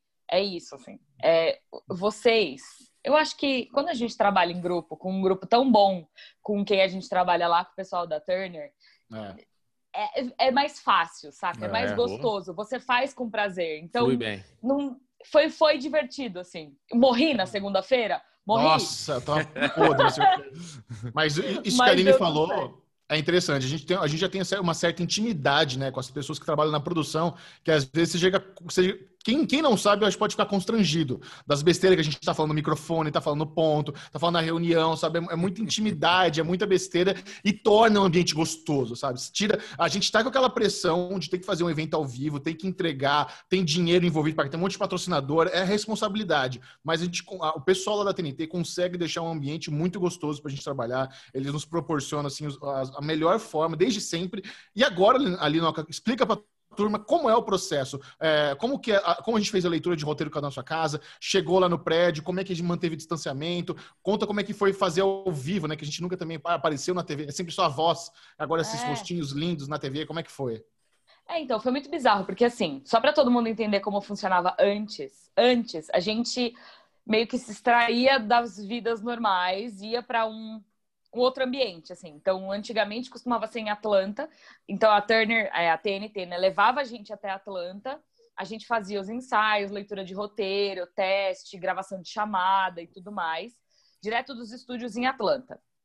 Aí eles conseguiram fazer uma troca e aí depois de um tempo virou a base virou Buenos Aires. Então eles pegavam toda a equipe, né, as, as produtoras, eu e o Michel e os tradutores e levavam a gente até Buenos Aires e isso assim, era muito bom pra gente, porque meio que tirava todo o peso do resto da situação. Então, por exemplo, não tem uma louça para lavar, não tem uma campainha tocando, um interfone tocando, no meu caso, o cachorro latindo. Então, você você se remove. E quando você se remove, também assim, todo mundo sabe que você não está aqui. E aí as pessoas não ligam do nada, sabe? De repente eu tava aqui trabalhando, apareceu minha mãe aqui na minha casa. Do nada, sabe? Então, assim, essas coisas não acontecem quando você não está inserido no seu contexto de dia a dia. Isso ajudava muito. É uma bolha, gente... uma bolha de concentração. Exatamente. Quando a gente entendeu que a gente não ia viajar, obviamente, porque a gente está no meio de uma pandemia global, é, uma das coisas que a gente começou a questionar foi exatamente isso. Tipo, o que, que vai acontecer? Como que a gente vai fazer isso? Como que eu vou conseguir? Tipo, mano, eu não consigo fazer nada enquanto minha louça não tá lavada. Entendeu? Então, virou toda uma outra questão, assim, que não, não dava para você. Eu recebi várias atualizações de roteiro que eu nem vi, porque eu tava fazendo outra coisa, eu tava, sabe, respondendo um e-mail que eu não teria respondido se eu tivesse no, no no clássico, né, na situação clássica de ir viajar e estar tá na bolha de concentração. Uhum. Mas Não, e, a gente conseguiu e, e dar nosso pulo. E tem um suporte, né? quando a gente está lá em, na, na, na, em Buenos Aires, quando chega uma atualização de roteiro, a pessoa da produção já traz para a gente impresso já, para a gente ter a, a, a, parte física do, do roteiro. E, e, nesse momento a gente está recebendo nosso e-mail e a atualização é constante. Então realmente você fica meio. Eu, eu perdi 15 atualizações de roteiro, com certeza. Isso nunca aconteceu Não, é... antes. Pois é, é muito complicado, assim, porque você meio que perde a noção de onde você tá. Quando, por mais, por pior que seja, imprimir um roteiro de 100 páginas, uma cópia física, você tem a garantia de que as suas anotações vão estar tá ali na sua frente. Então, se der algum pau no sistema, um glitch no, no, no, no laptop ou no iPad, ou no que quer que seja que você está usando, Isso. você tem a cópia física na sua frente, né? E, é. e fazer as atualizações é mais fácil, porque você só troca as páginas que que foram de fato atualizadas. Agora digital, eu quero que. Eu, não, desculpa, eu só quero que eles imaginem como vocês acham que é a cópia física da Aline e a minha. A gente recebeu né, um calhamaço de roteiro. Como você acha que a Aline organiza a cópia física dela e como você acha que é a minha, cara? É uma diferença tão grande. A Aline, ela fura, deixa em fichário, bonitinho. Marca o texto, postinho. Marca creme. Ah, o meu, eu boto um clipe gigante, tudo amassado, põe na mochila, vou viagem. Nossa, é, é, outro nível de organização dali. Não, o laptop Mas é do... Eu, eu funciono assim, uai. É. Sim. Mas a gente conhece o Michel, eu sei como é que ele é. Ele é realmente esse perfil que pega, joga dentro. Você pega o laptop dele, é praticamente um Covid com um teclado. É uma loucura. É. Adoro. Continua, continua. Ai, eu amo. Mas enfim. E aí a gente estava recebendo essas atualizações aleatórias, assim, por e-mail. A gente conseguiu descobrir um aplicativo lá de PDF. A gente não, as produtoras maravilhosas. Fê, Gabi, Érica, perfeitas. É, elas descobriram um aplicativo de PDF que a gente conseguia fazer as anotações direto no PDF, mas vira e mexe ele dava um pau, sabe? Era, foi meio esquisito, assim. Foi tudo. Imagina uma situação no ao vivo, com pressão, a primeira vez que você vai fazer um negócio, tudo novo para todo mundo e Nossa. tudo em situação de teste. Nossa. Tudo em situação de vamos ver se isso vai funcionar. Então, assim, hum. chegou no dia, a gente tinha uma cópia impressa para caso desse algum pau no sistema, mas não tinha anotações nessa cópia impressa. Então, tava tudo meio Ainda bem, ainda bem que eu fiz as minhas no Word, né? A, a, a Fê até falou, mas você, por que você não usou o PDF? Falei, ah, por via das dúvidas eu achei melhor fazer no Word, mesmo imprimir. No final foi bom, né? Embora é. você tenha me emprestado seu iPad, que eu usei mais seu iPad do que a minha, as minhas anotações. E, e além disso tudo, a gente teve que fazer uma transmissão ao vivo em estúdio com protocolos pesadíssimos de proteção da Warner Media Global. Então, assim, pra, é, é, muito difícil você fazer um negócio onde o tempo inteiro você tem que estar distante, onde o tempo inteiro você tem que estar de máscara. É, a gente recebeu um kit Covid da Warner Media fudido com máscara, com termômetro digital, com lencinho não sei do que, com face shield, negócio para botar no sapato. Eles pagaram para a gente fazer o exame de Covid, para a gente chegar, porque como a Aline e eu iríamos ficar em estúdio, mesmo que a gente não fique do ladinho, a gente precisava ter o teste para estar limpo e junto no estúdio. A, a gente estava no estúdio com quatro câmeras Normalmente, o que, que é? Cada, cada câmera tem um operador. Quando fechou a porta do estúdio, era só a Aline, eu e um brother do áudio, só. Não tinha operador de câmera, era o mesmo cara ficando, tendo que mexer a câmera se precisar, mexer no áudio. Então, e a, e, a, e a, gente de máscara o tempo inteiro, a galera no switch de máscara. Cara, difícil. Difícil é. ter que descobrir como Não. funciona isso pela primeira vez, sabe? E imagina, a gente fica numa sala, todo mundo junto, é, no normal, né? Não no pandemia, é. mode. A gente fica numa sala, todas as produtoras juntas, todos, sabe, os dois tradutores, eu e o Michel, trocando informação o tempo inteiro, se consultando, como que fala isso, o que que é isso, que série que é essa, que coisa que é essa, como que a gente fala isso, sabe, tipo, putz, Michel, o que que você acha da gente falar isso, isso, isso, fazer dessa forma? Não, eu entro agora, você entra agora, então é muito fácil a comunicação. Quando você coloca, tipo, cara, a gente chegou lá no dia e a gente tinha, a gente tinha recebido primeiro a informação de que a gente ia poder ficar pelo menos eu, o Michel e uma das produtoras e o tradutor, numa sala, na maior sala de reunião da Turner, de boa, tipo, de máscara, mas com distanciamento social. Chegou lá, eles falaram: não, mudou o protocolo, vai ficar cada um numa sala. E assim, Nossa não tem como você fazer esse tipo de comunicação mandando mensagem por WhatsApp, entendeu? Tipo, você perde muito desse, desse, contato.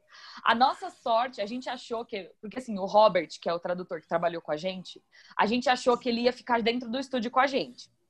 Quando a gente descobriu que ele não ia ficar dentro do estúdio com a gente, a gente falou: pera, vai dar ruim. Aí depois, tipo, dois dias antes, a gente descobriu que a gente ia ter uma câmera no Robert. Então ele ia ver a gente e a gente ia ver ele. E isso acabou facilitando muito, assim, muito. Porque tem uma coisa que as pessoas não entendem, que é o nosso contato físico e visual durante os comentários é extremamente importante. Então, tipo, Michel, eu agora. Ou, sabe, Michel, eu agora, sabe? A gente ter esse poder ter esse tipo de comunicação. Então, se a gente fosse fazer, porque o inicial, antes de qualquer coisa, era fazer cada um na sua casa.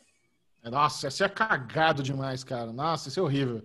É. Porque eu, imagina que no padrão, lá em Buenos Aires, quando eu era em Atlanta, cara, é um estúdiozinho ombro a ombro. Então tá eu, a Aline, a Regina e o Robert, assim, coladinho, ombro a ombro, se tocando, conversando, olhando um pro outro. Então a gente tem realmente essa troca que ajuda muito. Vocês viram, cara, o Oscar, quando a Aline e eu fizemos, fluiu assim super gostoso. Porque, porque é isso, a gente tava ali conversando, dando risada, fazendo bolão, focado é. no trabalho, com as anotações, muda tudo, muda muito. Isso é uma coisa que eu nunca entendi. Eu já vi várias vezes você mandando pra gente, ou mandando vídeos que fica um do ladinho do outro. Não era mais produtivo ficar dois de frente um com o outro? Não, não dá, né, Lê? Porque gente, quem está na nossa frente, na, no, no, tem, uma, tem um estúdio de vidro. Na nossa frente está a produtora que está no nosso ponto e a pessoa que está controlando as saídas e, e, entradas de áudio. Então não, não, não, tem como ter essa dinâmica, tipo, de podcast, um ah, de frente para o outro. Tem... Porque é estúdio. estúdio tá, é assim, sabe? Senão tem, tem que ser nesse formato. É, ah, são entendi. os formatos dos estúdios que eles têm lá. Lá eles têm esse tipo de estúdio. Então a gente precisa ter a telinha de retorno na nossa frente, que a gente precisa assistir o show, né? Que é, eles chamam de PGM. É, e embaixo tem que ter as nossas, é, as nossas anotações com o botão de mudo. Então, o formato de estúdio que eles têm lá é esse. Ele, acho que eles nem têm esse hum. estúdio de rádio, né, para ficar um de frente para o outro. É esse formato de bancada. Ah, mesmo. mas eu gosto. Eu gosto desse, desse esquema de bancada. Acho que funciona bem. Agora, a premiação em si, a cerimônia, cara, eu fiquei assim muito feliz como eles conseguiram fazer um puta show legal. Engraçado, onde eles conseguiram se adaptar. Teve aquela trollagem no começo lá com a plateia, que eu não sei quantas pessoas caíram, porque eu, obviamente. Eu...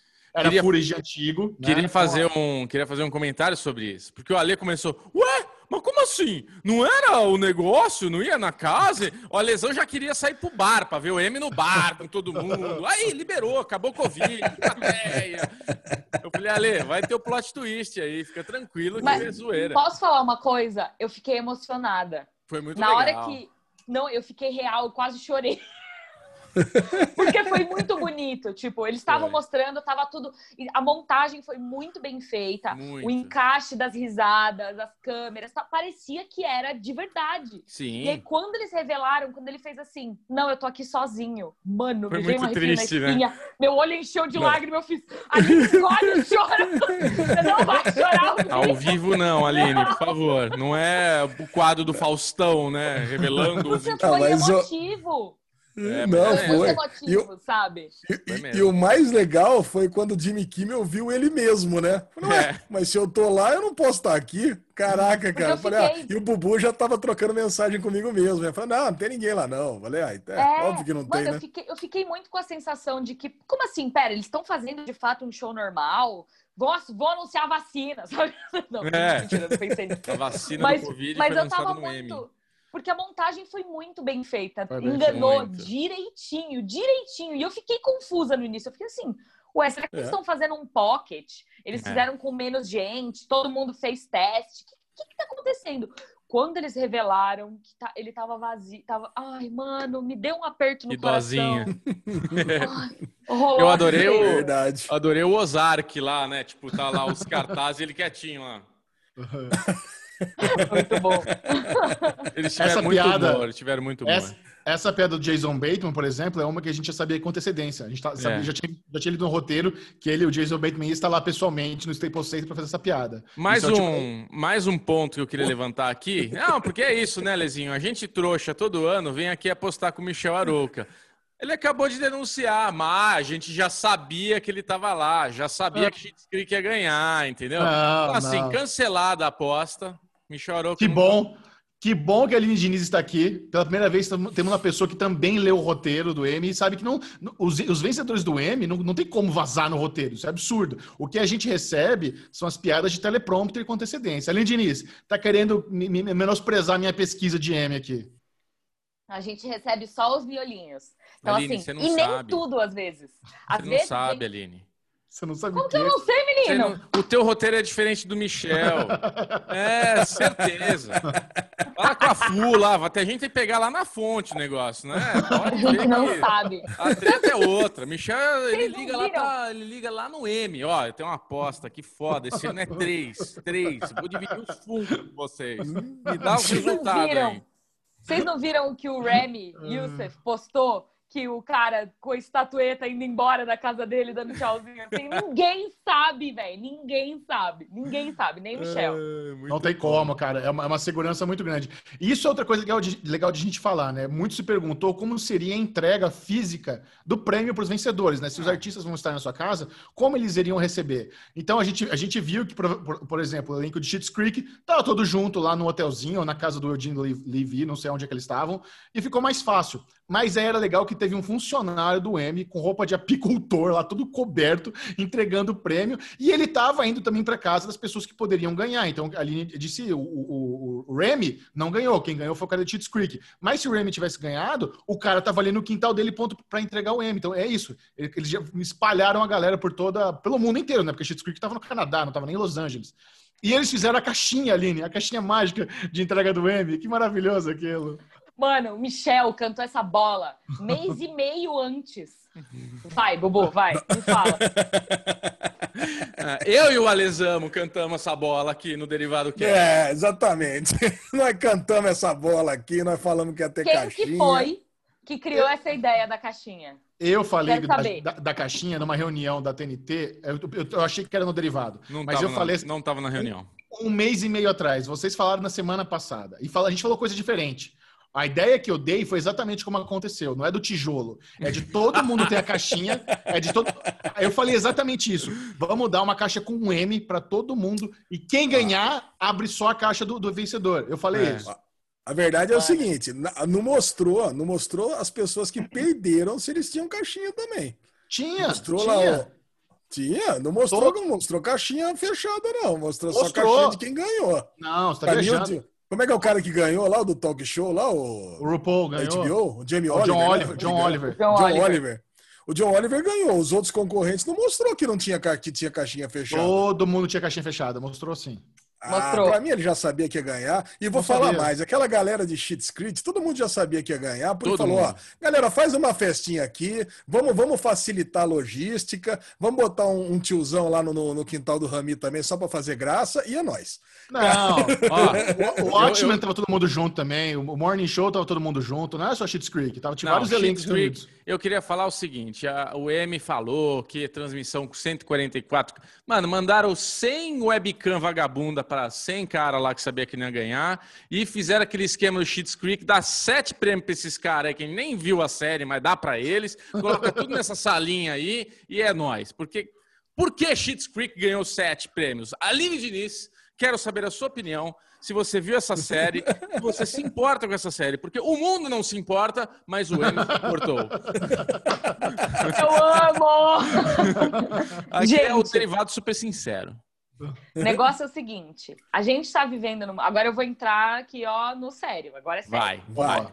Não vou nem rir. A gente está vivendo num mundo que as coisas que a gente vê é, na, na internet têm um peso diferenciado. Então, assim, quando a gente falava sobre televisão 15 anos atrás, a gente tinha, sei lá, 10 canais de televisão que produziam uma quantidade limitada de séries. Sim. É muito mais fácil você promover e fazer lobby em cima de, sei lá, 50 séries, vai, 60 séries.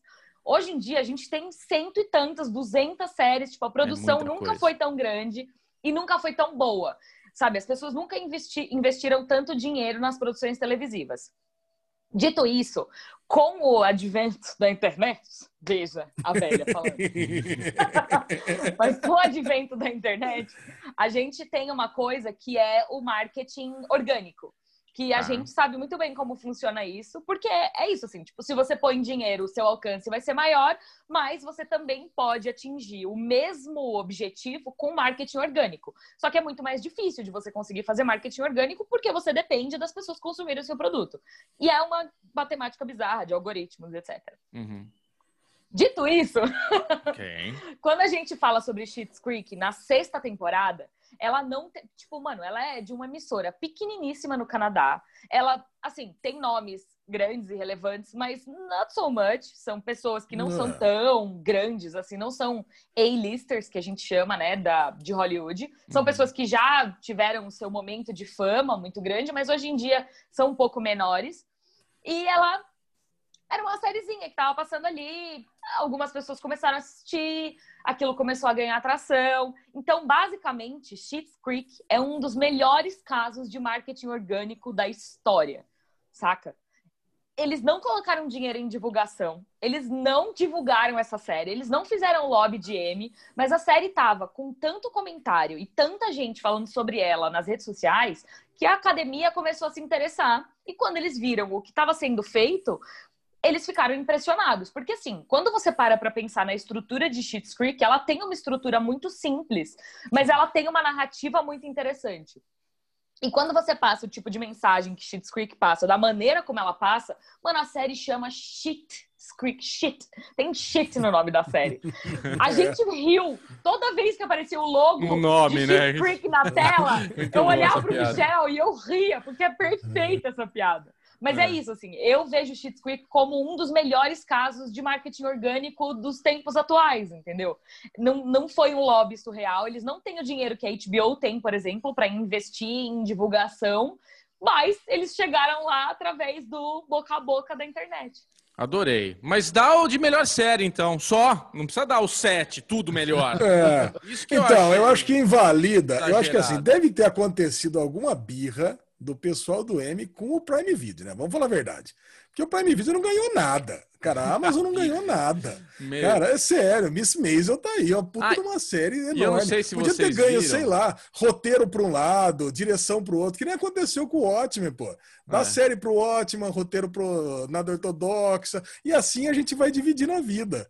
Agora, que é muito mais fácil tal o apicultor lá com todas as estatuetas e dar para todo mundo, é, né? Vamos, vamos convir. e, Ale, e a Amazon, que você que postou lá, que a Amazon soltou e depois apagou, que Miss Maisel, ah, isso? obrigado, a gente já sabia. Vocês viram isso daí, Michel e Aline? Não. Não. A Amazon tweetou, tipo, ah, a gente já sabia, viemos aqui, não sei o que e tal, e no fim não ganhou, ui, deleta. Tem certeza? O Ale que postou. Ale, de onde você viu? eu repostei o negócio que eu vi.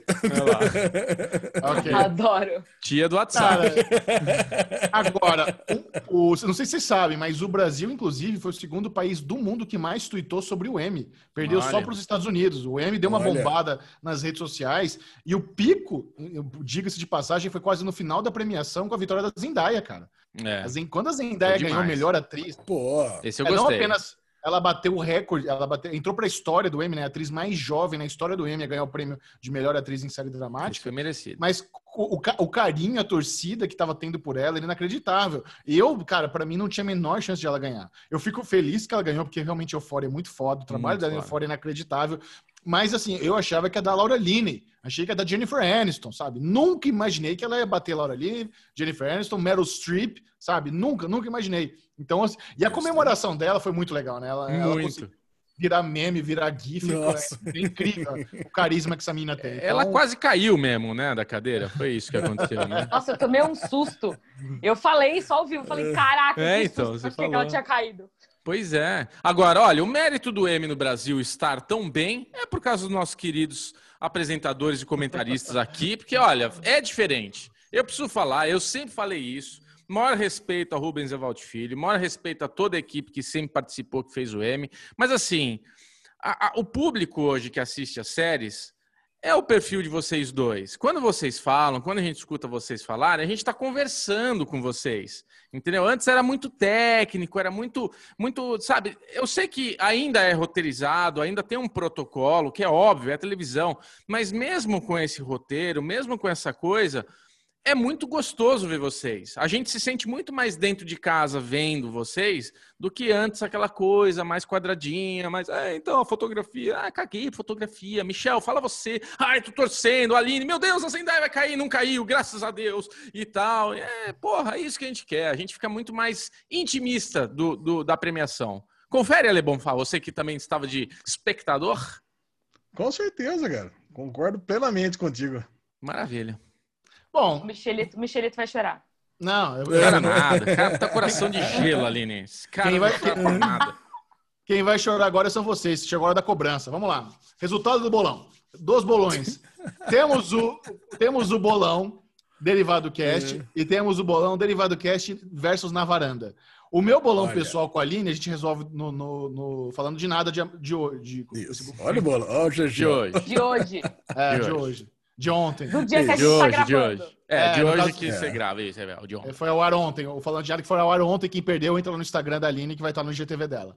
É, e aí, o que, que, vocês querem falar sobre isso? Porque tem o Cara, bolão eu, do Derivado Cast, tem, tem o bolão geral da turma que participa do nosso grupo, né? Esse eu não ganhei, esse, eu nunca ganhei esse bolão. A galera do grupo manja demais. Parabéns. Quem ganhou o bolão do grupo ali? Vamos agora, vamos dar agora. Falar. Vamos lá, vamos, vamos falar do, do, do bolão geral do Derivado Cast. Tinham 10 perguntas, vocês lembram?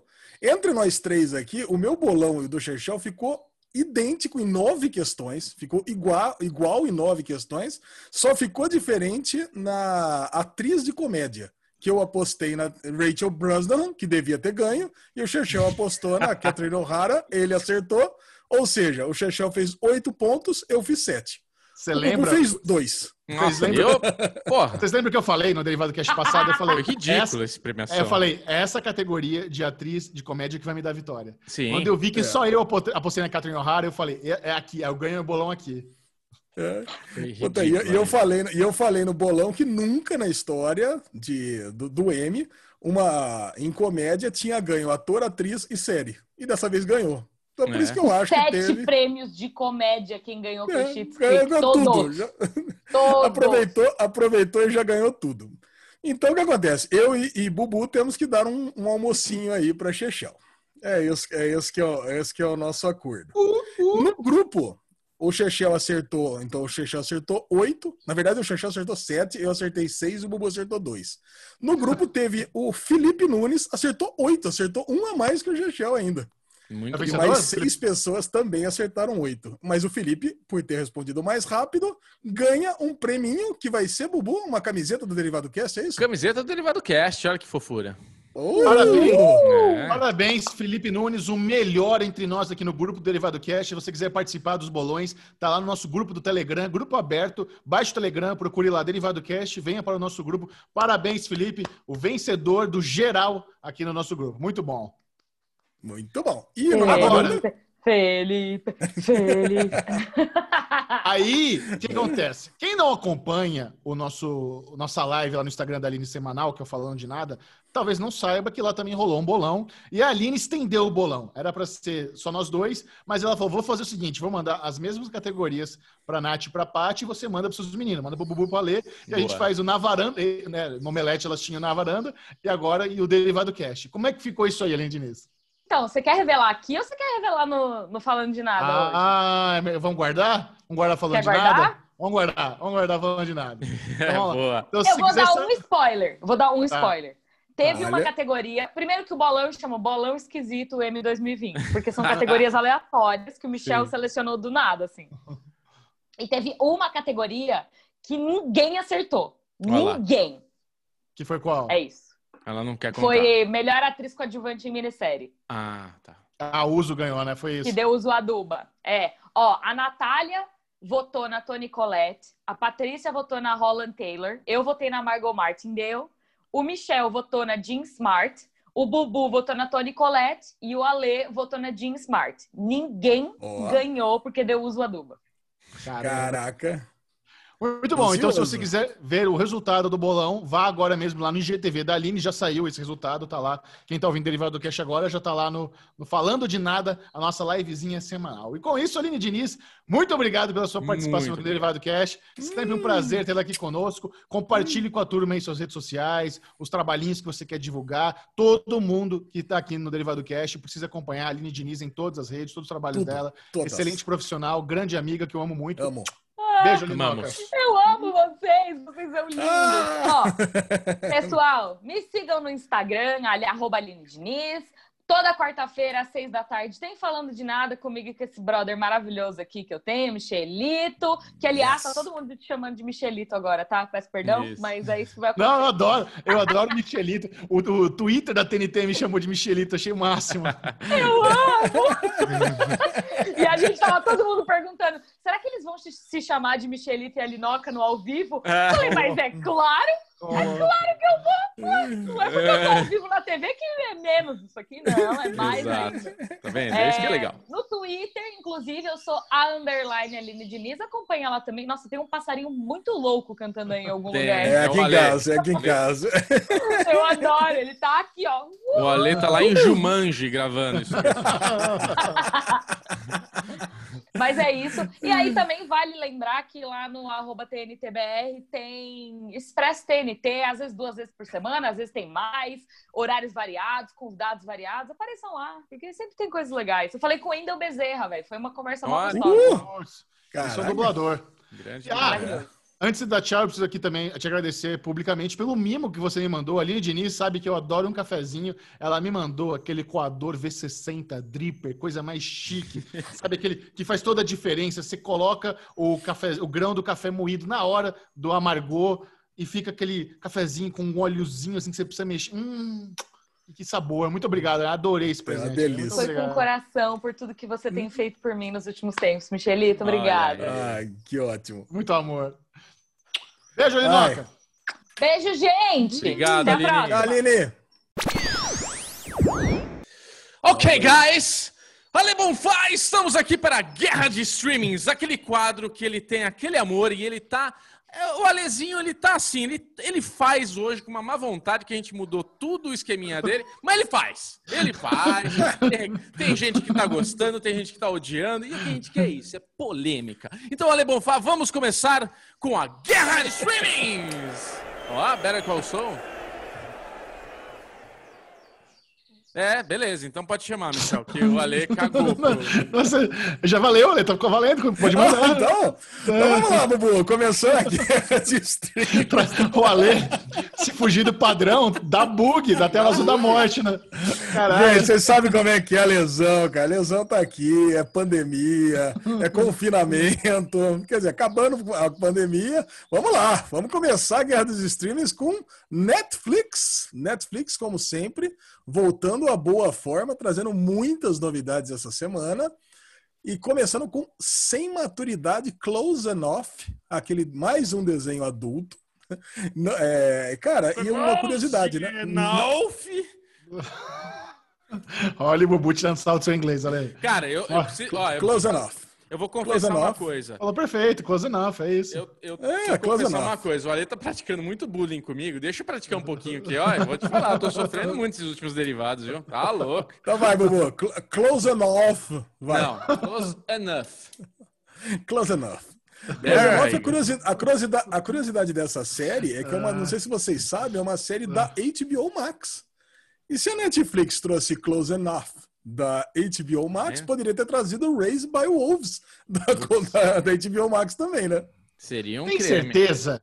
Tem certeza que é da HBO Max ou é de algum estúdio que está licenciado na HBO Max e também está tá licenciado na Netflix? Hum, ah, e bugou. aí, aí é você que é o especialista nessa parada, né? Não, como eu, eu nem vi, eu nem assisti Close Enough, então nem fui atrás de, de, de, de, Mas não faz muito sentido realmente um original da HBO Max da Netflix. Talvez não seja original, seja só lá no catálogo licenciado de algum estúdio.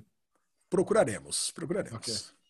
Vamos lá, terceira temporada de Baby, aquela série italiana das meninas que estavam lá trabalhando de garotas de programa. Vocês lembram, né? Comentamos o primeiro episódio, não vimos mais Isso, nada.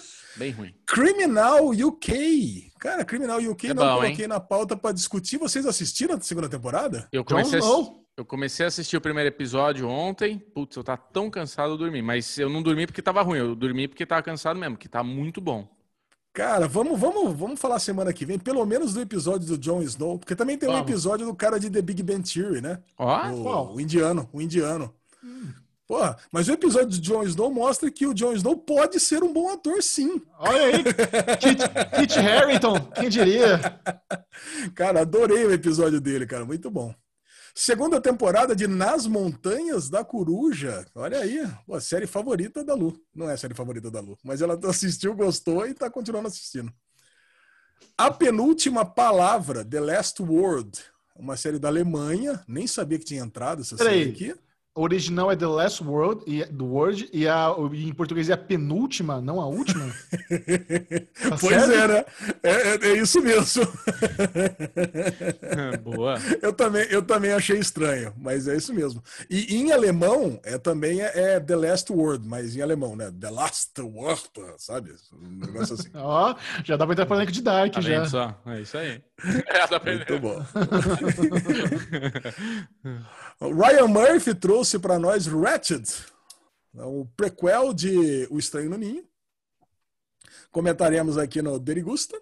Será? Grey's Anatomy, e falaremos muito de Grey's Anatomy aqui nesse, na guerra dos streamings, porque, pô, caraca, entrou em quase todas as plataformas, mas entrou a 16 temporada na Netflix.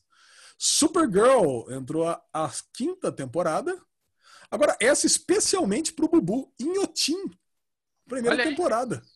Cara, não tem nada a ver com barreirinhas, se trata das obras lá do Museu de Inhotim, viu, Você que foi lá e falou tanto de Inhotim aqui na Deve ser fantástico esse. O que, que, é isso? Uma série ou um documentário?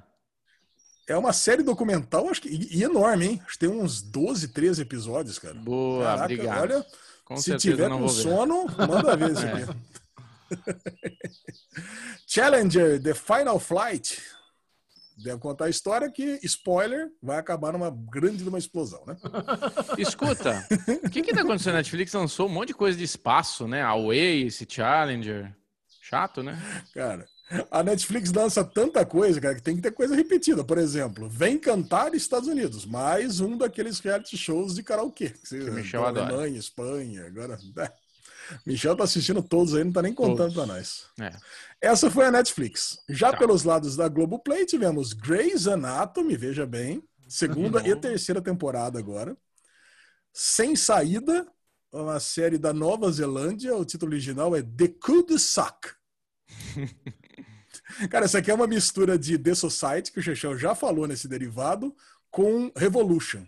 Acabou a energia e acabou os adultos. E tá todo mundo Caralho. Olha, mas a Nova Zelândia. Por que Dekudsak?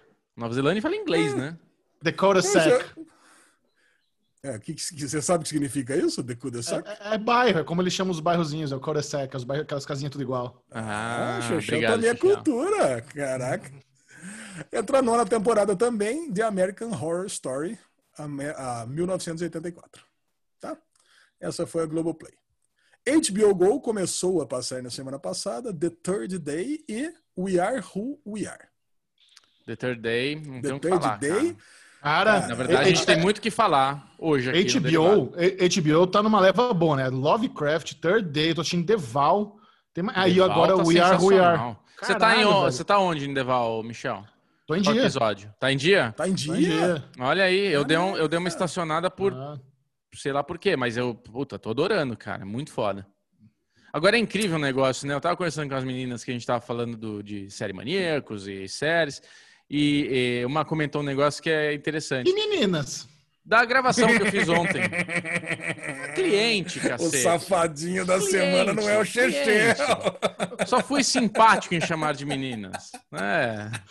Tentando virar a página aí, ó. Mudou o jogo. Mudou o jogo. Quando é o Ale me bulinando, é o Michel querendo me colocar do, do player. Anywho, é, elas estavam falando que sempre tem um movie maker, né, nesses, nessas tretas todas, né? Porque, meu, Wild Wild Country, a gente tem imagens exclusivas, tem muito material ali de interno. Esse Deval, porra, tem um videomaker gravando tudo, tudo, tudo. O cara tá dormindo, o cara tá gravando. Caralho, velho. Foda, né? É, é muita coisa. Muito legal. É, na verdade, cara, tem maluco para todo gosto nos Estados Unidos, né? É, esse é o que a gente conhece. mundo, mas né? tem, deve Unidos. ter maluco, cara. O que deve ter de cara, seita lá é impressionante. É, é verdade. Esse, esse, filme do Diabo aí do Tom Holland, cara, a gente sempre soube que o sul dos Estados Unidos é como se fosse um universo paralelo, né? Parece que tudo de, tudo de ruim na humanidade ficou lá no sul dos Estados Unidos. E puta que pariu, né? É, esse, o, o, filme ainda reforça isso. É, é isso mesmo. Muito bem, que Só maluquice. Amazon Prime Video trouxe, vejam só, ninguém poderia imaginar, Grey's Anatomy, da primeira 16 temporada. Rolou um leilão aí, né? Grey's Anatomy, pô, tá fizeram fácil. aqui, ó, tô dando para todo mundo aqui do Grey's Anatomy. É isso. American Horror Story, 1974, também entrou na Amazon Prime Video. E Fear the Walking Dead, a quinta temporada. Beleza, a Prime Video, hein? Quem diria? Agora, gostaria de comentários de Bubu Clemente, Long Way Up.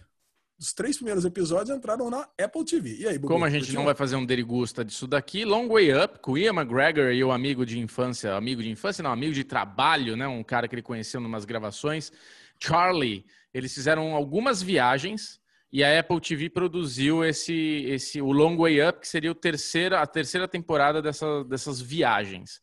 E, Alezinho, a Apple TV também incluiu as duas pa temporadas passadas, que é a primeira, que se chama Long Way Round, que eles dão a volta no globo, que é, é o melhor de todos, é o mais caseiro, o mais raiz.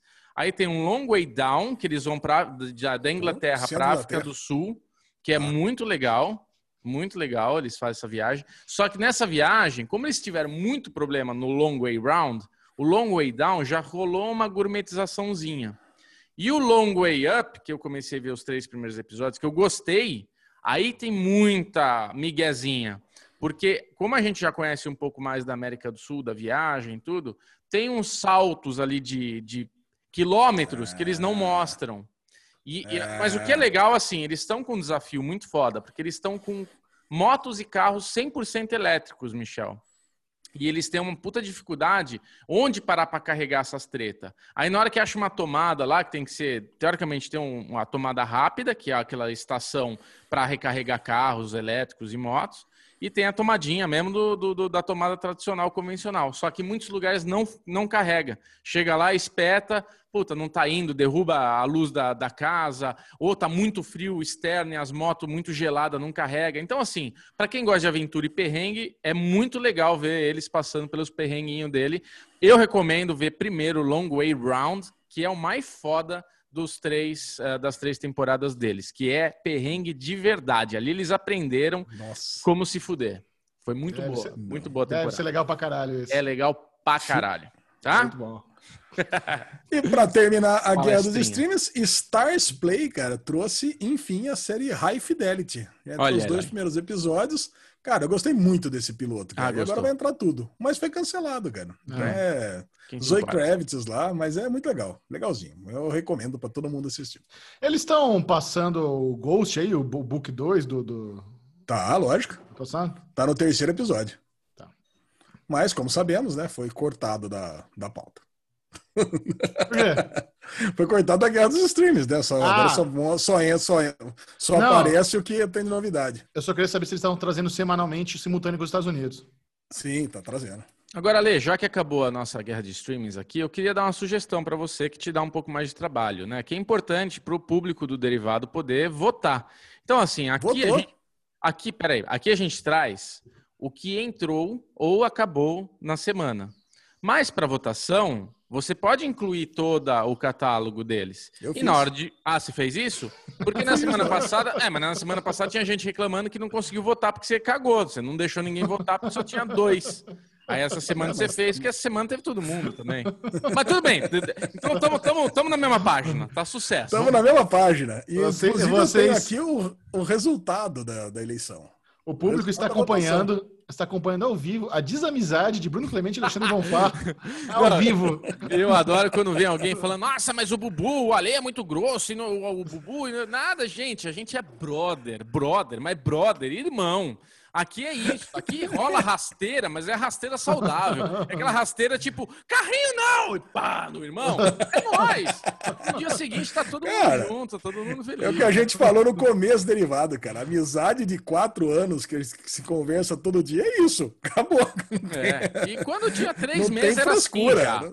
Derivada é conversa de bar. O único especialista aqui é o Micharou, que eu ali a gente só fala groselha. Então, assim, leve em consideração, tá?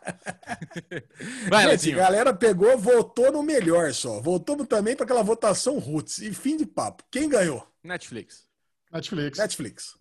HBO Go ganhou com 54%. Cara, Olha. não podia ser diferente. Eu não sei como que vocês não acertaram, cara. Ah. A HBO, cara, tá tendo só o creme do creme, cara. É, é Lovecraft Country, é Val. The Val, é Third Day. Third Day. We Are.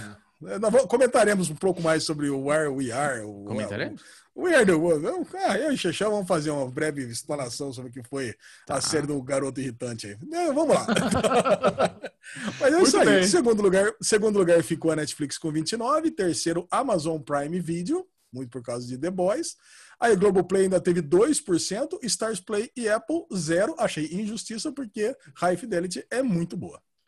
Se você quiser participar da votação popular da, na guerra de streaming, é só entrar para o nosso grupo no, do Derivado Cast no Telegram, tá facinho, baixa o Telegram, procure lá, Derivado Cast, é só entrar, não precisa de convite, é tranquilão, e você será muito bem-vindo por mais de 1.800 pessoas que estão lá comentando sobre séries e filmes e nerdices todos os dias, 24 horas por dia, é a galera mais engajada. E agora, Lesão, eu tô com saudade. Yes. Vamos uh, para... Todo mundo tava. O merdalhão da semana. Uhul, Esse que é um prêmio. Quanto tempo? Nossa, mas que fedor! é um prêmio que é merecido, não é apenas dado. O Derivado Cast elege situações, pessoas que fizeram uma grande cagalhada. Às vezes é zoeira, às vezes é mais sério. O que vem hoje, Lezinho? O que vem hoje? Cara, veja só, cara, eu fui pego de surpresa. Hoje eu acordei muito ah, cedo, cara. Acordei antes das 5 da manhã. Nossa. E, cara, ah, muito cedo, né, cara? Caraca, não, não é, realmente eu cheguei à terceira idade já, né? Talvez não idade física, idade terráquea, mas a idade mental já chegou. Então, antes das 5 da manhã acordei, comecei a procurar ali no Twitter, e acho que foi da Nath Kreuzer, cara. Ela que me chamou a atenção sobre esse fato que o, o, um youtuber chamado Rato Borrachudo, não sei se vocês conhecem, vocês não têm filho nessa idade, idade de estar acompanhando canais de youtubers gamers, ele estava passando um problema terrível lá do canal dele ter sido denunciado, cara, ter sido denunciado e ele recebeu quatro strikes. Na verdade, quando você recebe três strikes, você já passa por um perrengue terrível que o Chechel daqui a pouco vai explicar. Mas esse youtuber, esse rato borrachudo, era um youtuber que meu filho meu filho Henrique, né, de 7 anos, ele acompanhou bastante, junto com o Agaso, junto com os outros youtubers gamers. Cara, e eu gostava dele, gostava do conteúdo, menininho educadinho, bacana. Cara, não, não fala muito bobagem. Cara, e, e, ele tem mais de quase 3 mil vídeos, cara, no YouTube. Ele trabalha há 13 anos. Pô, e a gente sabe o trampo que dá, cara, manter vídeo no YouTube, gravar, postar. E de repente, o cara pode ser que ele perca o canal dele do YouTube porque o cara tá alguém tá fazendo uma maldade tremenda. Porque a gente sabe como é fácil perder um canal no YouTube. Basta que alguém pegue, denuncie, faça uma denúncia. O, YouTube ele não quer saber muito. Ele pega, vai lá. Se a denúncia for bem feita, né? E ele, e ele explicou no vídeo. Eu vi um vídeo de 20 minutos desse cara hoje. Cara, quase que eu chorei nesse vídeo. É um, é um, vídeo bem emocionante mesmo. Ele nunca tinha tirado a máscara de rato que ele usa, né? E agora ele tá sem a máscara de rato, mas tá com a máscara do Covid. Cara, e ele, e ele explicou o que estava acontecendo, né? E que o cara fez de propósito. Ele poderia ter feito uma denúncia com, as, com os 20 pontos lá, que são direitos autorais, sobre meme, cara. Um negócio absurdo. Mas não, o cara dividiu em quatro denúncias separadas, justamente para ele perder o canal. Então, Gegel, eu queria que você explicasse, cara, assim, como que pode um negócio desse? Cara, o Rato Borrachudo, né, é considerado um do, o primeiro youtuber de games do Brasil a viralizar, a ter vídeo com muito, muitos views. É realmente um menino que está trabalhando há mais de uma década no YouTube, e tem um trabalho para o público infantil. Eu não conheço muito, mas o, o Alesão, ele consome os conteúdos do filho dele para ver se vale a pena. e se ele está dizendo que, que realmente tem uma coisa legal, eu confiaria. A questão é a seguinte, o YouTube tem uma política onde é, canais que infringem direitos autorais, eles recebem o que é chamado de strike. Então, vamos supor, eu coloquei uma cena de uma, de uma série da Warner, coloquei no, no meu vídeo, a Warner não gostou, ela falou, essa cena é minha, eu não quero que você use, vou, vou lá, vou pedir um strike no seu canal. Se você levar três strikes seguidos, sem conseguir resolver os strikes, seu canal é deletado. Essa é a política do YouTube. O Rato Borrachudo recebeu quatro porque rolou um strike retroativo de coisa muito velha.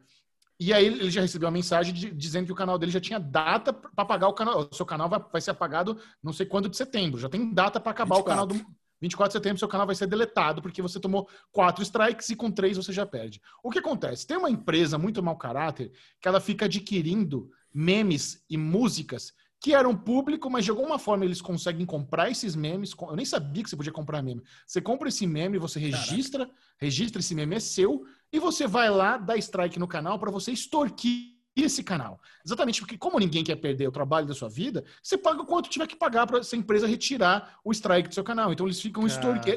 Tem uma empresa que é especialista em ficar extorquindo canais no YouTube depois que adquire memes e músicas que eram open source. Entendeu? É, é uma canalice sem tamanho. Só que, como o Rato Borrachudo é um canal gigante, com milhões de inscritos, com um trabalho muito longo, eu não sei como que ele não tem um contato dentro do YouTube. Porque isso aí, isso aí dentro do YouTube, você consegue ativar o departamento jurídico para rever caso a caso, porque essa política é para questões de massa, né? Muita, eles recebem muita coisa, não dá para ficar vendo caso a caso, então já tem a política para resolver as coisas no automático. Porém, esse, esse, é um caso muito específico, de alguém muito, muito grande, muito influente. O próprio Felipe Castanhari já, já, já, já colocou lá nas redes sociais que está tá disposto a ajudar, com, com pagando advogado para ele e tudo mais.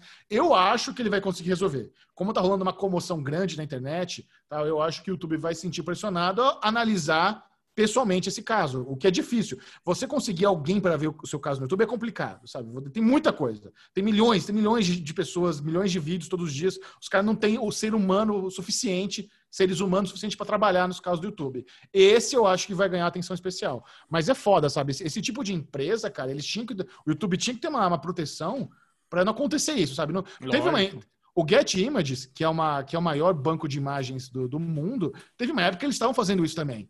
Eles estavam comprando um monte de imagem, então um monte de site de notícia que pegava imagem aberta no Google e usava como capa de matéria. Depois o Get Images foi lá, adquiriu essas imagens, mandava um e-mail para o dono do site, falava o seguinte: seu site tem 1.200 imagens com direitos autorais, se você não, não pagar tanto, eu vou, vou te processar e o caralho. Cara, teve uma época que todos os sites de séries estavam desesperados, desesperados porque estavam recebendo esses e-mails do Get Images cobrando, nossa, se você não pagar, tá fudido, se você não pagar, rolava uma extorsão escrota. E a mesma coisa está acontecendo com essa, com essa empresa de mídia aí no YouTube, cara. E é uma merda, é uma merda você tá lá se empenhando, tendo que fazer o um negócio, pega, pega o negócio certinho, tem o fair usage, as regras de fair usage do, do, do YouTube, memes, sabe, meme é um bagulho aberto, sabe? É foda, é, é, é muito triste isso. É, não tem nem o que falar.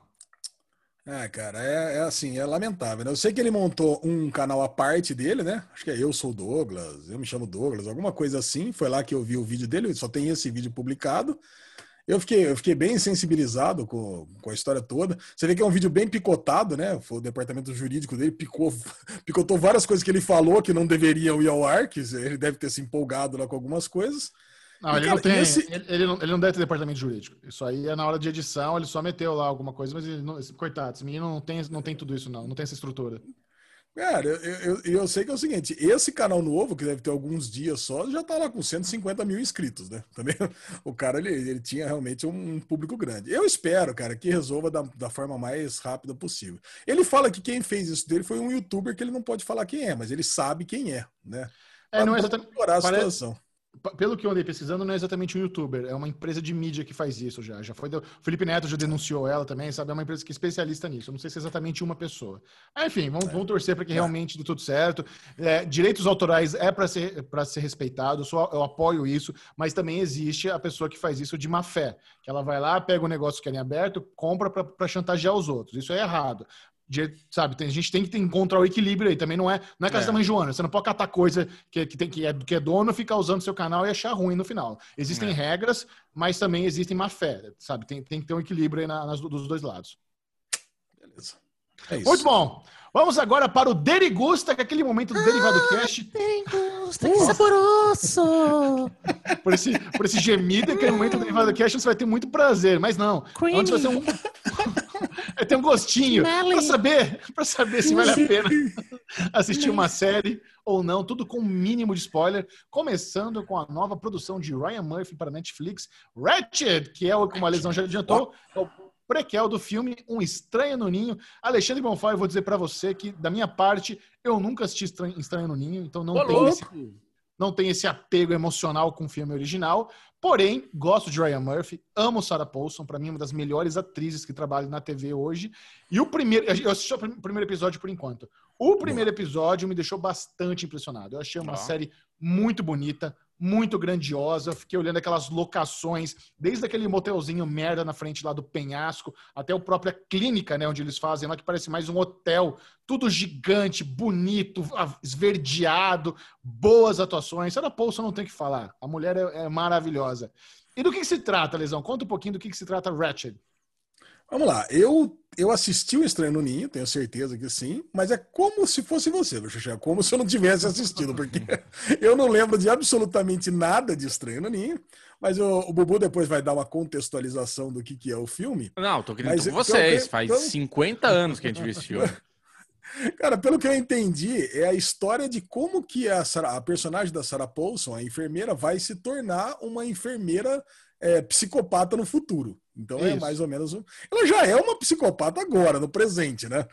Que é a história é basicamente ela fazendo de tudo para se tornar a funcionária da, do, do hospício, porque ela quer reencontrar o que eu entendi, o filho dela que vai ser internado. Irmão. Ali. Irmão. Irmão? Cara, para é mim é o filho. Cara, para mim é o filho. É? Tem idade para ser filho ali, cara. É, pra mim, ela quer, ela quer reencontrar. Porque assim, tudo bem, é, ele já até disse que a mãe tinha sido assassinada, coisa e tal, mas é. eu tinha entendido que é o filho. Eu tinha entendido que é o filho o irmão, o parente dela. Ela ah, quer encontrar o parente irmão, né? dela. Filho, ela teve quantos anos? Um cara com 10 anos de idade, ela teve ele? Ah, cara. Bom, enfim, quer encontrar o parente dela ali e mostra aquela escalada de, de alpinista ali dela, que ela vai fazendo de tudo.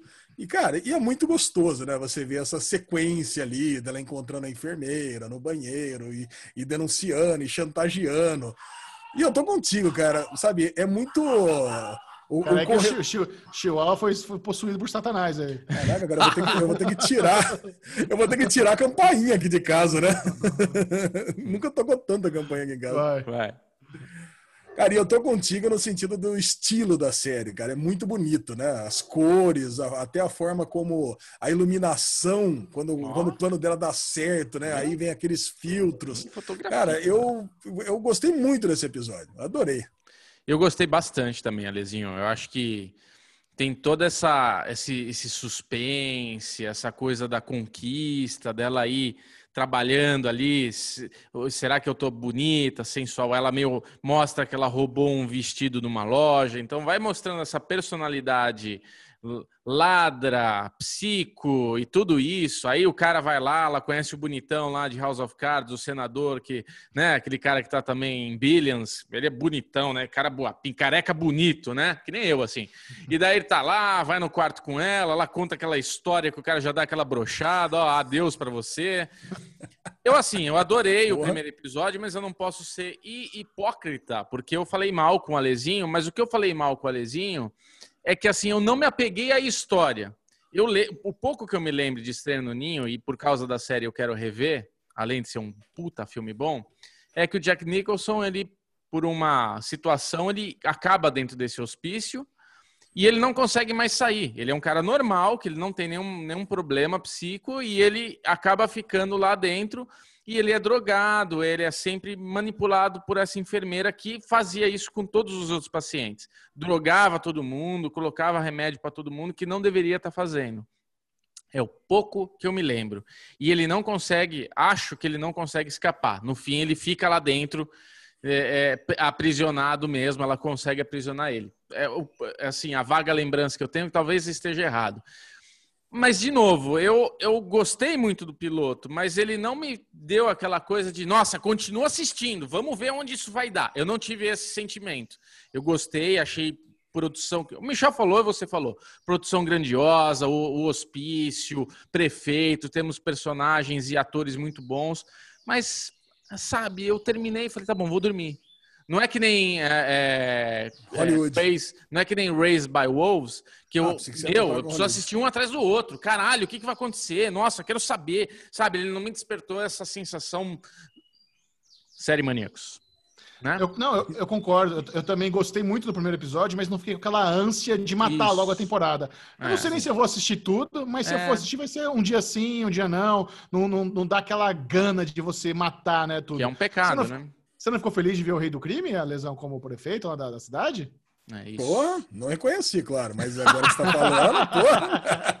O Peter Russo, por outro lado, eu reconheci. Agora o Rei do Crime. Cynthia, agora é uma, Cynthia, é uma novidade. Cynthia, tem a mina do Sex and the City, Cynthia Nixon também, que faz a assessora dele. Tem puto elenco, né? Sem, as produções de Ryan Murphy atraem, atraem gente muito boa, né? Como sempre. Como sempre. Cara, só, só, pra, só pra ter o episódio de A Lesão Não Sabe Quem É, o filme do Diabo aí, você se ligou quem é um policial, Ale? Não, calma, guarda, guarda. Calma, o filme do diabo, nós vamos lá. Ele vai procurar eu agora. Eu, eu, não, eu tenho piada pra isso, relaxa. Não ah, tá bom. Outra série também que nós assistimos é o primeiro episódio, a produção é, estreante da HBO, We Are Who We Are, que ela traz assim nomes interessantes tanto por trás das câmeras como no elenco. Por trás das câmeras, nós temos o mesmo diretor de Me Chame pelo, pelo Seu Nome, que foi um filme aí, o, o, que bombou muito no Oscar, um filme que eu gostei bastante, adorei Me Chame pelo Seu Nome. E na, e na série nós temos lá o menino que fez It e Shazam, que é um menino muito bom, está irreconhecível, com aquele cabelinho bosta, todo cheio de espinha, com bigodinho ali, reconhecível. Tem a Chloe Sevigny, que é muito maravilhosa, e a nossa querida Alice Braga também no elenco, né? Então, só tendo esses nomes todos, já me, me faz sentir vontade de ver a série. O primeiro episódio é muito complicado porque o menino é tão bom, é tão bom ator, que você fica puto com o personagem dele, Nossa. sabe? É, é, irritante você ter um personagem tão mimado, tão esculachado, com tanto desdém, fresco, folgado. Dá uma raiva, mas isso é muito mérito do ator, né? Então a gente não pode. O problema é se a atuação fosse ruim, mas o moleque é tão bom, não. você fica puto com o moleque, né? Puta, cara, é perfeita a atuação do cara, né?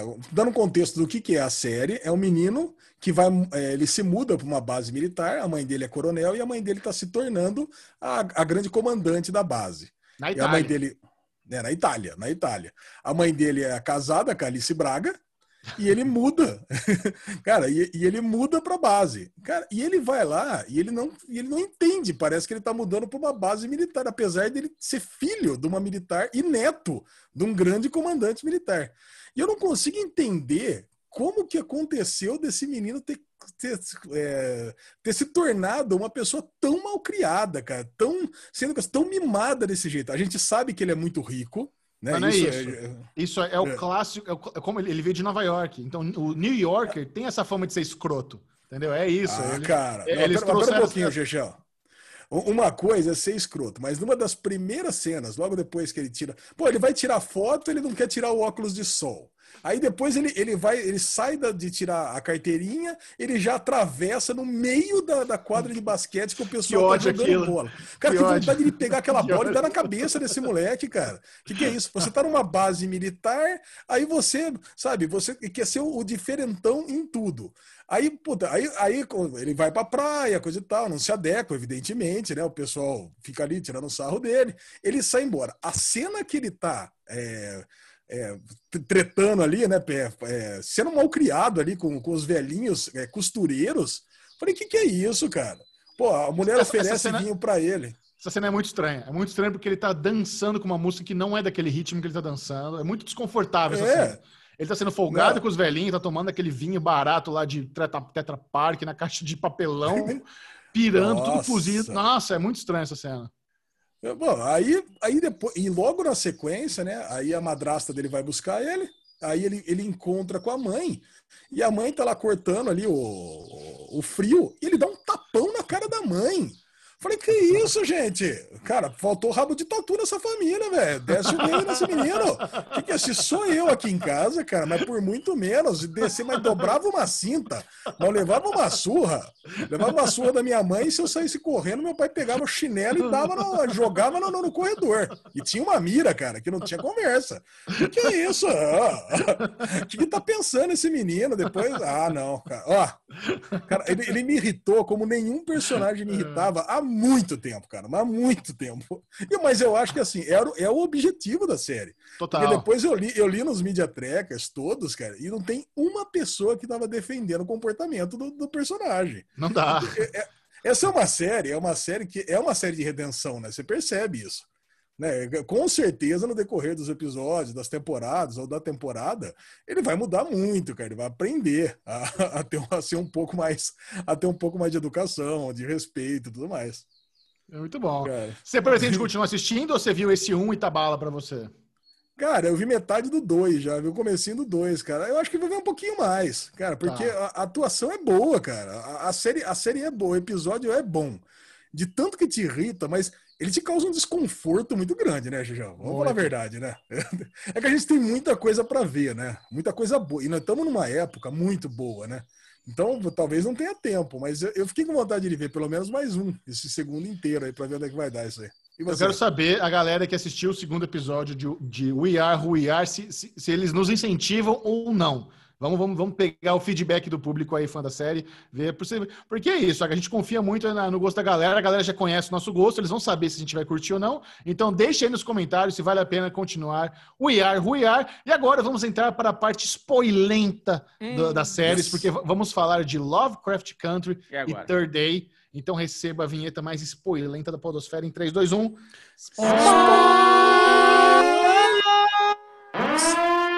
Alexandre Bonfá o mais recente episódio de Lovecraft Country, você classificaria como um filler?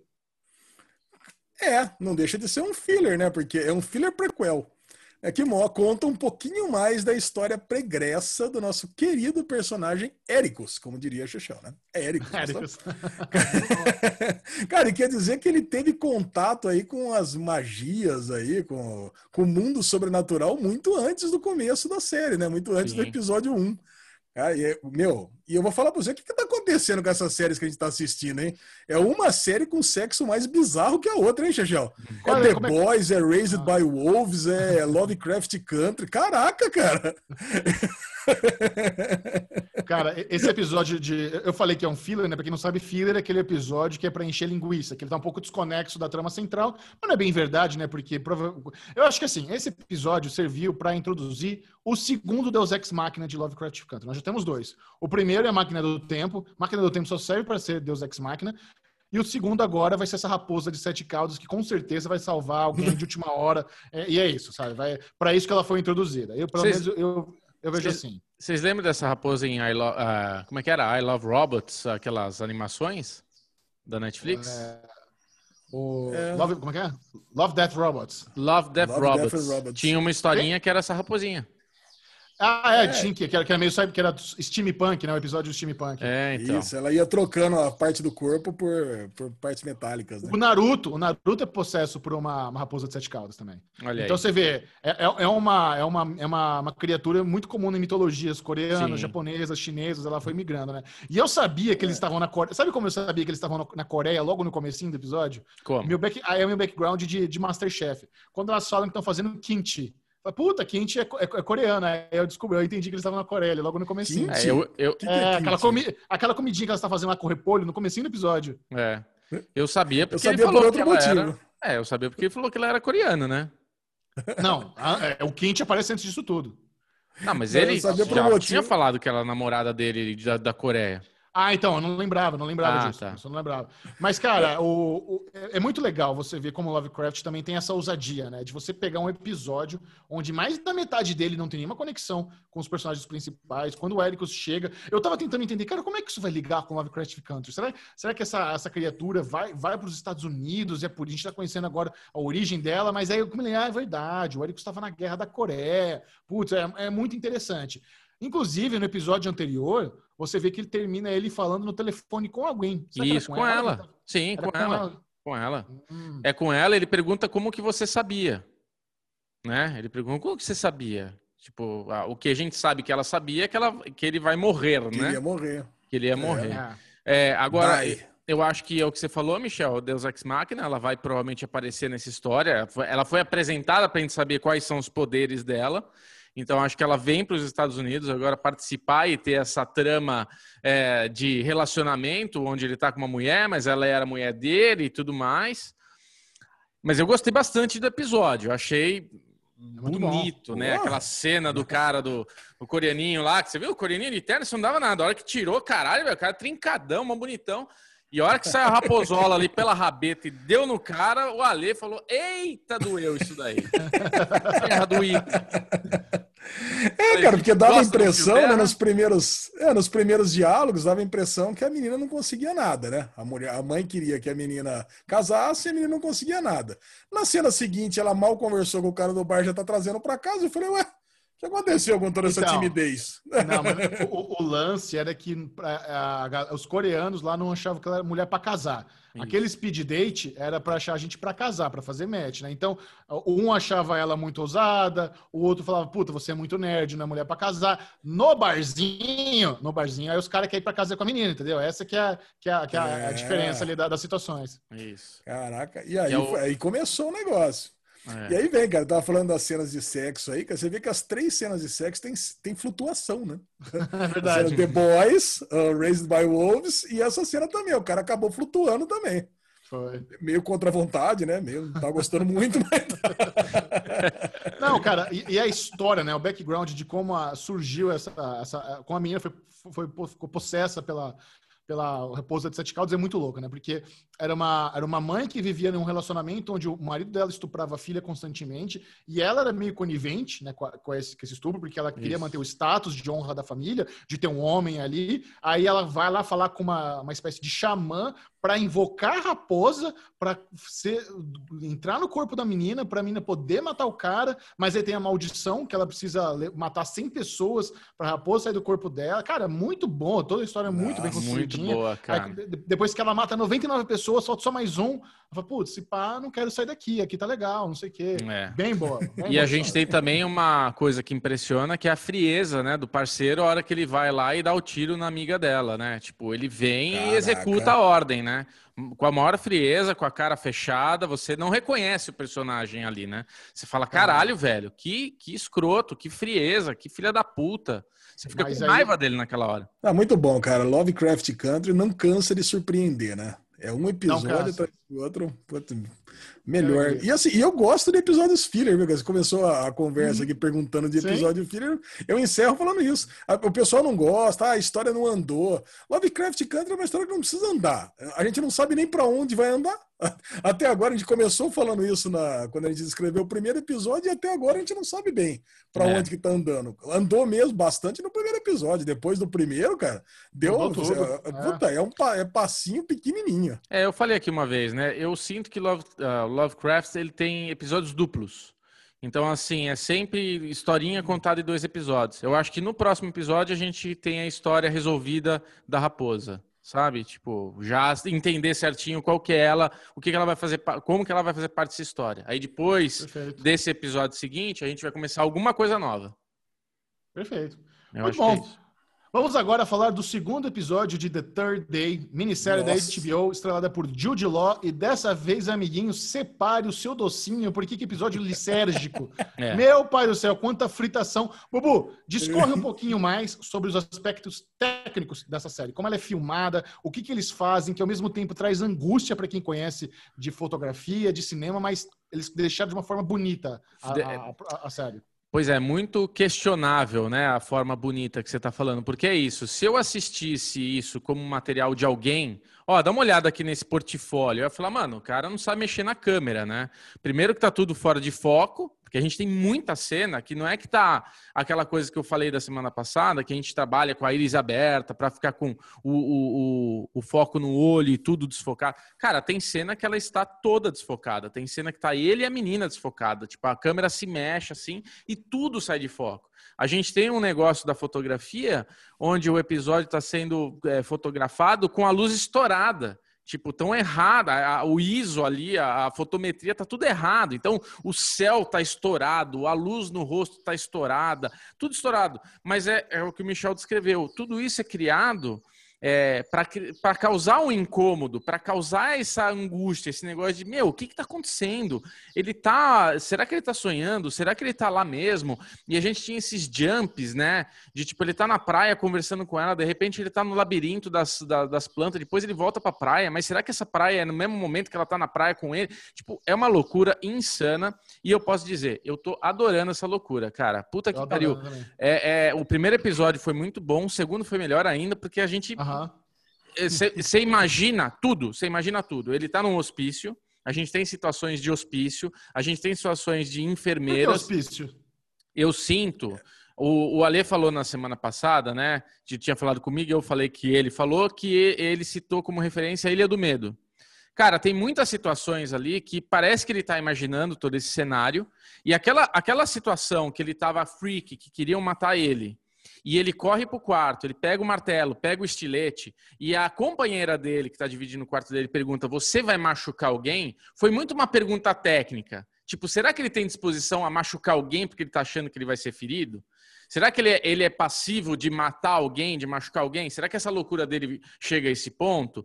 A conversa dela na praia com ele era muito de psicóloga, mas conta para mim, desabafa, se abre. Então a gente tem várias situações que eu vejo depois, a gente vendo tudo aquilo, e ele na verdade estava no hospício. Na verdade eles são enfermeiros, aquele casal do pub, eles são enfermeiros. Mas ao mesmo tempo, você começa, caralho, é, ele tá no purgatório.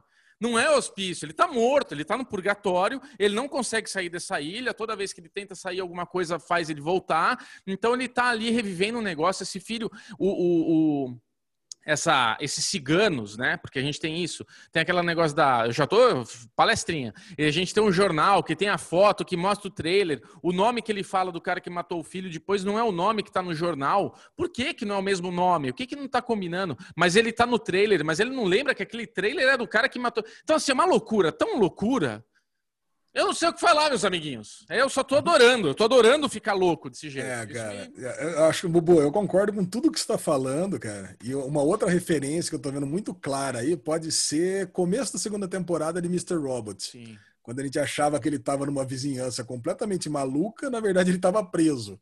E, cara, se ele, se ele tiver mesmo num, num, num, hospício, que ele ficou maluco porque o filho foi assassinado, ele pode muito bem estar tá aí num, num, num hospício e tá é, projetando essa imagem aí de estar tá, tá criando essa história, essa narrativa toda.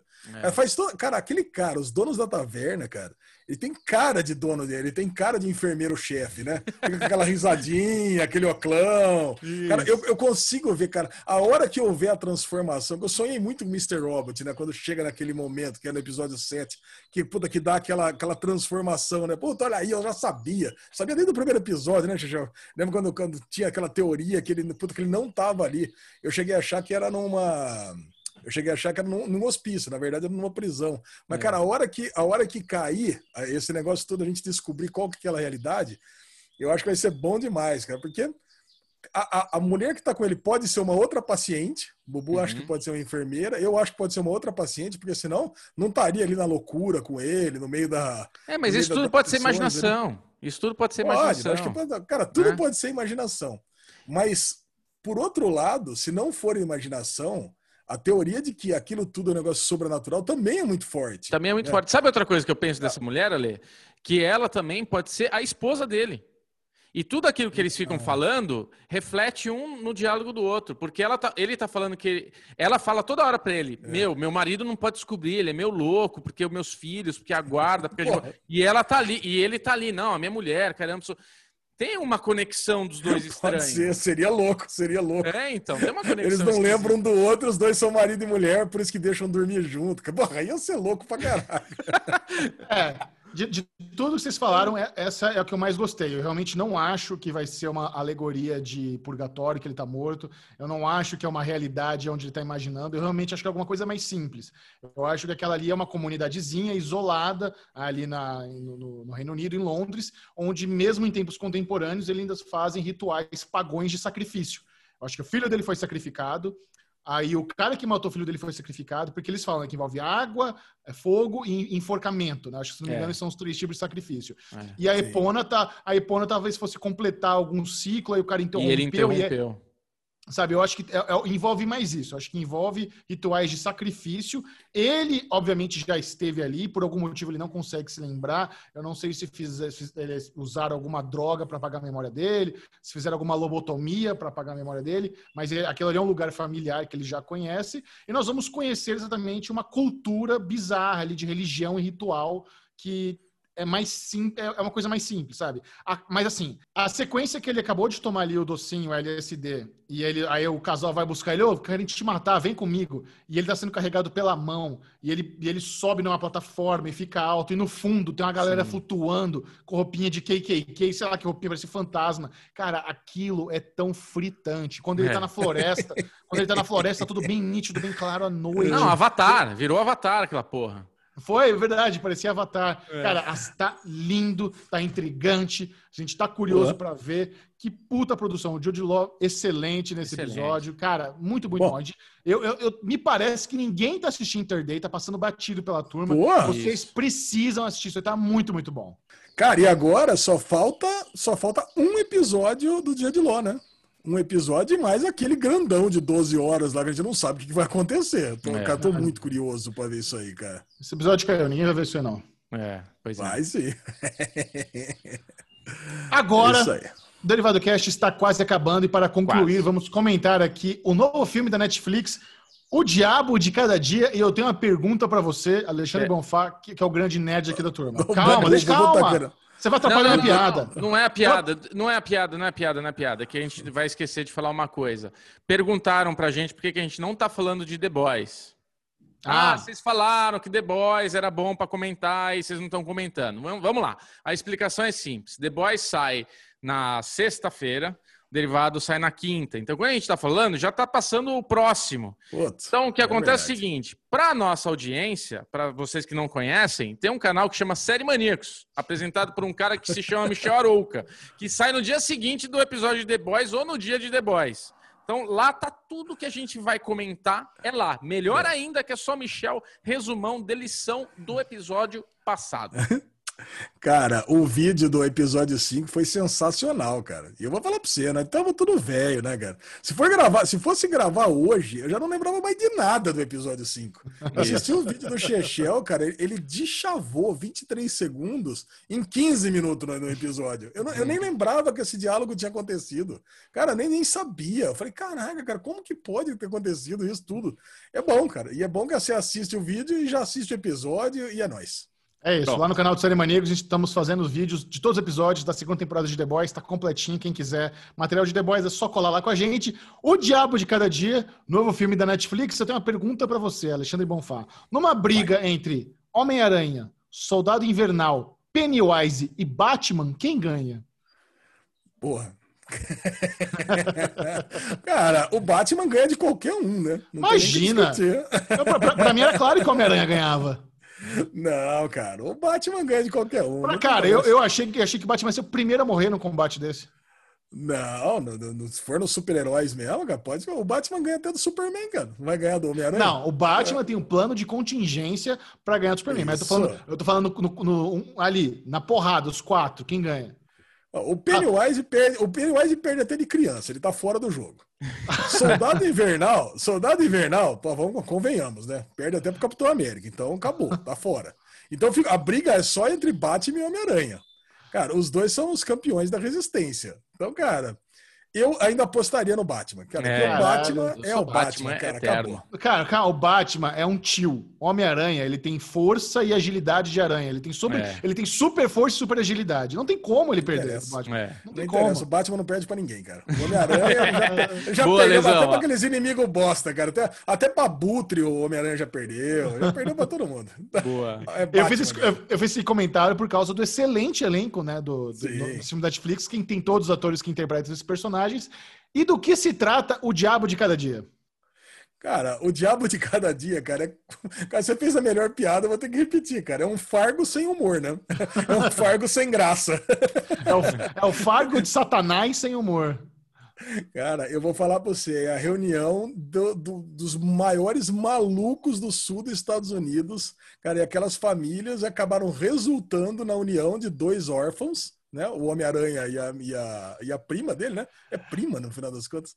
Na minha irmã, o, a, a, menininha, você lembra da menininha? Ela fez objetos cortantes, é a Emma do Objetos Cortantes. A ah, cara, é maluca, já era maluca lá, é maluca aqui também. Cara, ah, é a que fez o, lugar. o Johnny Depp também lá, como é que é o nome? A Alice no País das Maravilhas. Caraca, cara, que maluca, cara. Nossa, é isso. Meu, eu vou falar pra você, cara, e o filme vai passando e se trata disso, né? Uma tragédia atrás da outra, tragédias e assassinatos, né? Atrás do outro, sempre envolvendo religião, sempre envolvendo fé. Fé demais não cheira bem, né, Jojo? vou falar para você, cara. E é uma desgraceira, cara. E é um tipo assim, um drama de erros, né? Que uma coisa vai levando a outra. E no final das contas, cara, você vê que não, não há redenção, né? É o, o diabo atuando através das palavras de fé. Eu, eu diria que é essa a moral da história de o diabo Olha. de cada dia. Gostei. Inclusive, dá, dá a entender que a desgraceira começa quando a mãe lá do, do personagem do, do Skarsgård não consegue cumprir a promessa que ela fez para Deus de unir, se, se, ele salvasse o filho da guerra, ela iria casar ele com aquela menina lá. E como ela não conseguiu cumprir essa promessa, isso que desencadeia toda a desgraça do filme, né? Pelo menos é isso que eu entendi. E você não sei se você sabe, mas o narrador do filme, inclusive, é o autor original do livro em que o filme é baseado. Eu fiquei, eu tava, tentando, reconhe... eu tava tentando reconhecer aquela voz de narrador para ver se era algum personagem, algum dos atores. Eu falei, caralho, velho, não é ninguém do elenco essa voz. Aí no final, quando aparece o filme baseado no livro tal, no, no, no, de, de, autor e narrador, eu vi que era o mesmo nome, eu falei, ah, legal. Caralho, trouxe... legal, é, não, não é, tinha é, visto. Se, É a mesma coisa que fizer uma adaptação do Stephen King e ter um narrador e o próprio Stephen King ser narrador, né? Aliás, se não fizeram isso, puta vacilo, né? Seria bombante fazer um, uma adaptação do Stephen King ah, com ele narrando. Como é que a vocês... voz do Stephen King pode ser muito ruim, né? e vocês fizeram a leitura da arma também? Porque a arma é o, o é o tiro de misericórdia da, do que ele dá naquele cara que está crucificado. E a arma que salva ele de todas as situações, no fim, né? Essa arma, ela, do mesmo jeito que a gente tinha a parte ruim, que é, é a força do diabo trabalhando na religião, um, um um produto que traz tanta maldade sendo um produto de misericórdia, de renovação, sei lá, né? Porque a arma salvação. que resolveu o problema dele, a salvação. A arma salvou ele em todas as situações. Boa, Lê. Obrigado. E o Robert Pattinson, Bubu, a atuação dele, você não gostou? Até Gostei. tá, Não, mudei. Tá Bubu, Bubu, deleta. Deleta aquele derivado. Bubu odeia o Robert Pattinson Crepúsculo. Ele já salvou. Temos vários filmes dele que a gente já tá bem. Só o trailer de Batman, já adorei ele. Tô apaixonado. Paga o pau, lambo. É, a, melhor, é, a melhor cena do filme todo é a cena onde o Homem-Aranha senta no final da igreja e começa a descrever, né? Tipo, ele vai fazer uma confissão Isso. e tá o Batman sentadinho ali e tentando justificar, né? Não, mas e se eu tivesse feito isso? Ah, é, isso aí nem é tão ruim. E é. se eu é. tivesse feito isso com a menina? Não, ah, ok, acho que Deus perdoa. Não, mas e se eu tivesse pegado a calcinha dela e jogado na... Aí o cara percebe que ele, ele já... tava sendo stalkeado. Who are you? Cara, é muito boa essa cena. Tira o, tira o boné aí, moleque. Puta, levanta a arma, cara. E você vê como eles estão modificados, né? A gente está acostumado a ver o Tom Holland lá como Homem-Aranha, puta, lá com a, com a, turminha dele da escola, cara. Não, cara, o moleque tá lá, um moleque do sulista dos Estados Unidos. Uma e o coisa... Robert Pattinson também, cara. Ele tá lá como padre assediador do inferno mesmo. Uma... Cara, que cena foda, cara. Adorei essa muito cena. Muito foda, muito foda. Uma coisa que eu acho muito curiosa do personagem do Homem-Aranha, tanto o Tom Holland quanto o anterior, que tinha um olhinho azul lá, que fez o, o Homem-Aranha emo. Como é que era o nome do ator lá? Andrew. É. é Andrew não, não. É o Tom Maguire. Tom Maguire. Tom Maguire. Ele fez também. Ele, os dois personagens têm essa coisa meio de bobinho do personagem do Homem-Aranha, né? Que é o meninão, molecão, faz as cagadas e tal. E eu nunca gostava, eu não gostava muito do ator que fazia o Homem-Aranha, esse que vocês falaram o nome que eu já esqueci. Não gostava muito do Homem-Aranha das antigas. Tom Maguire? Você não gostava do Maguire? Não, já falei num derivado aqui que eu não, não gosto que do Homem-Aranha que ele fez. Mas quando ele fez aquele filme com o cara que também fez lá o um Homem-Aranha agora recente, que tinha feito o Brokeback Mountain lá. É, ele fez um filme com ele que ele vai pra guerra e ele dão como morto, só que depois ele volta.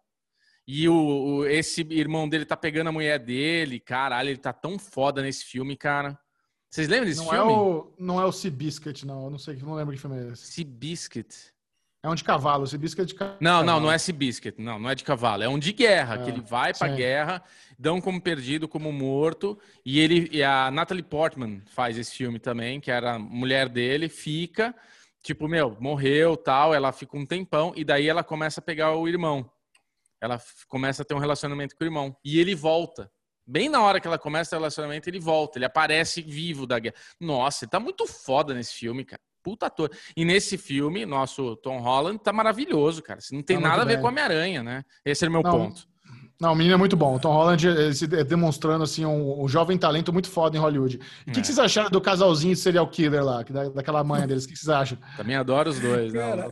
Caraca, o casal de serial killer, cara, não dá nem pra entender, né? Porque a mulher parece que ela não tá gostando nunca. Ela fica, parece que quer negar, pô, não quero fazer isso. Mas no final das contas, cara, elas, eles praticam tantos crimes né? Que ela, ela poderia ter saído daquilo a qualquer momento. E no final das contas ela gostou, né? Virou o, o Natural Born Killers lá, o assassino por natureza. É. Eu não sei é. se gostou, mas ela, ela tava amortecida, acho que essa é, é a palavra. Ela tava no, no, no assim, ah, velho, eu tô preso nessa merda, foda-se, vai, vamos matar mais um, que merda. Ela tava. ela, ela, mais um. É, ela, tá, ela tava, sabe, tentou como se não tivesse alma no corpo dela mais. E o que eu ia colocar é. como defeito do filme, o filme mesmo se explica. De tipo, a hora que eles cruzam um tiro e ele não é acertado, eu falei, ah, vai tomar no cu, a menina tá de frente, não vai acertar o tiro. Puta. Aí mostra que era um tiro de festim. Caralho! Tirou meu comentário do derivado. eu ia falar, ah, a única coisa que eu não gostei do filme, opa! Só que não. Muito bom. Cara. Foi ótimo, cara. Isso foi ótimo. Muito bom. Cara, que surpresa boa. Eu não achei que ia gostar tanto desse filme. É, é, um, é, exatamente isso. É uma trama simples e pesada, é. mostrando diversas tragédias, diversos assassinatos. É, e no final é isso, sabe? No, eu não sei nem dizer qual é a lição que eu tiro desse filme, mas eu, foi um filme que não, eu gostei de assistir. É um filme. É, e é até estranho falar que é um filme gostoso de ver, porque ele é tão pesado, tem, tem tanta bizarrice, mas foi um filme que eu assisti assim e não fiquei cansado. Eu assisti ontem de madrugada. Ontem de madrugada eu assisti ali. Agora que você falou, eu, puta, eu assisti, eu assisti ontem de madrugada mesmo antes de dormir. Fiquei felizinho, dormi bem. Dormiu bem, né? Caramba, cara.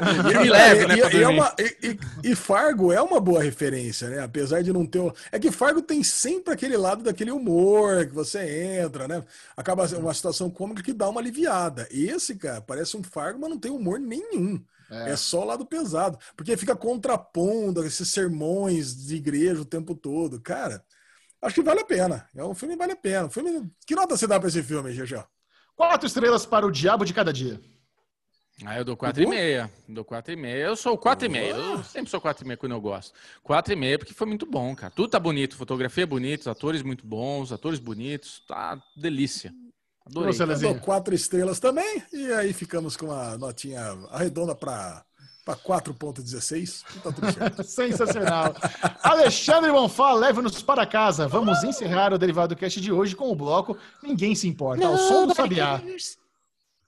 Ninguém se importa. Opa, foi pego, foi pego de surpresa aqui. Ninguém se importa, vai pro Bubu, que ele deve ter colado isso aqui no nosso grupinho do Derivado no, no Telegram.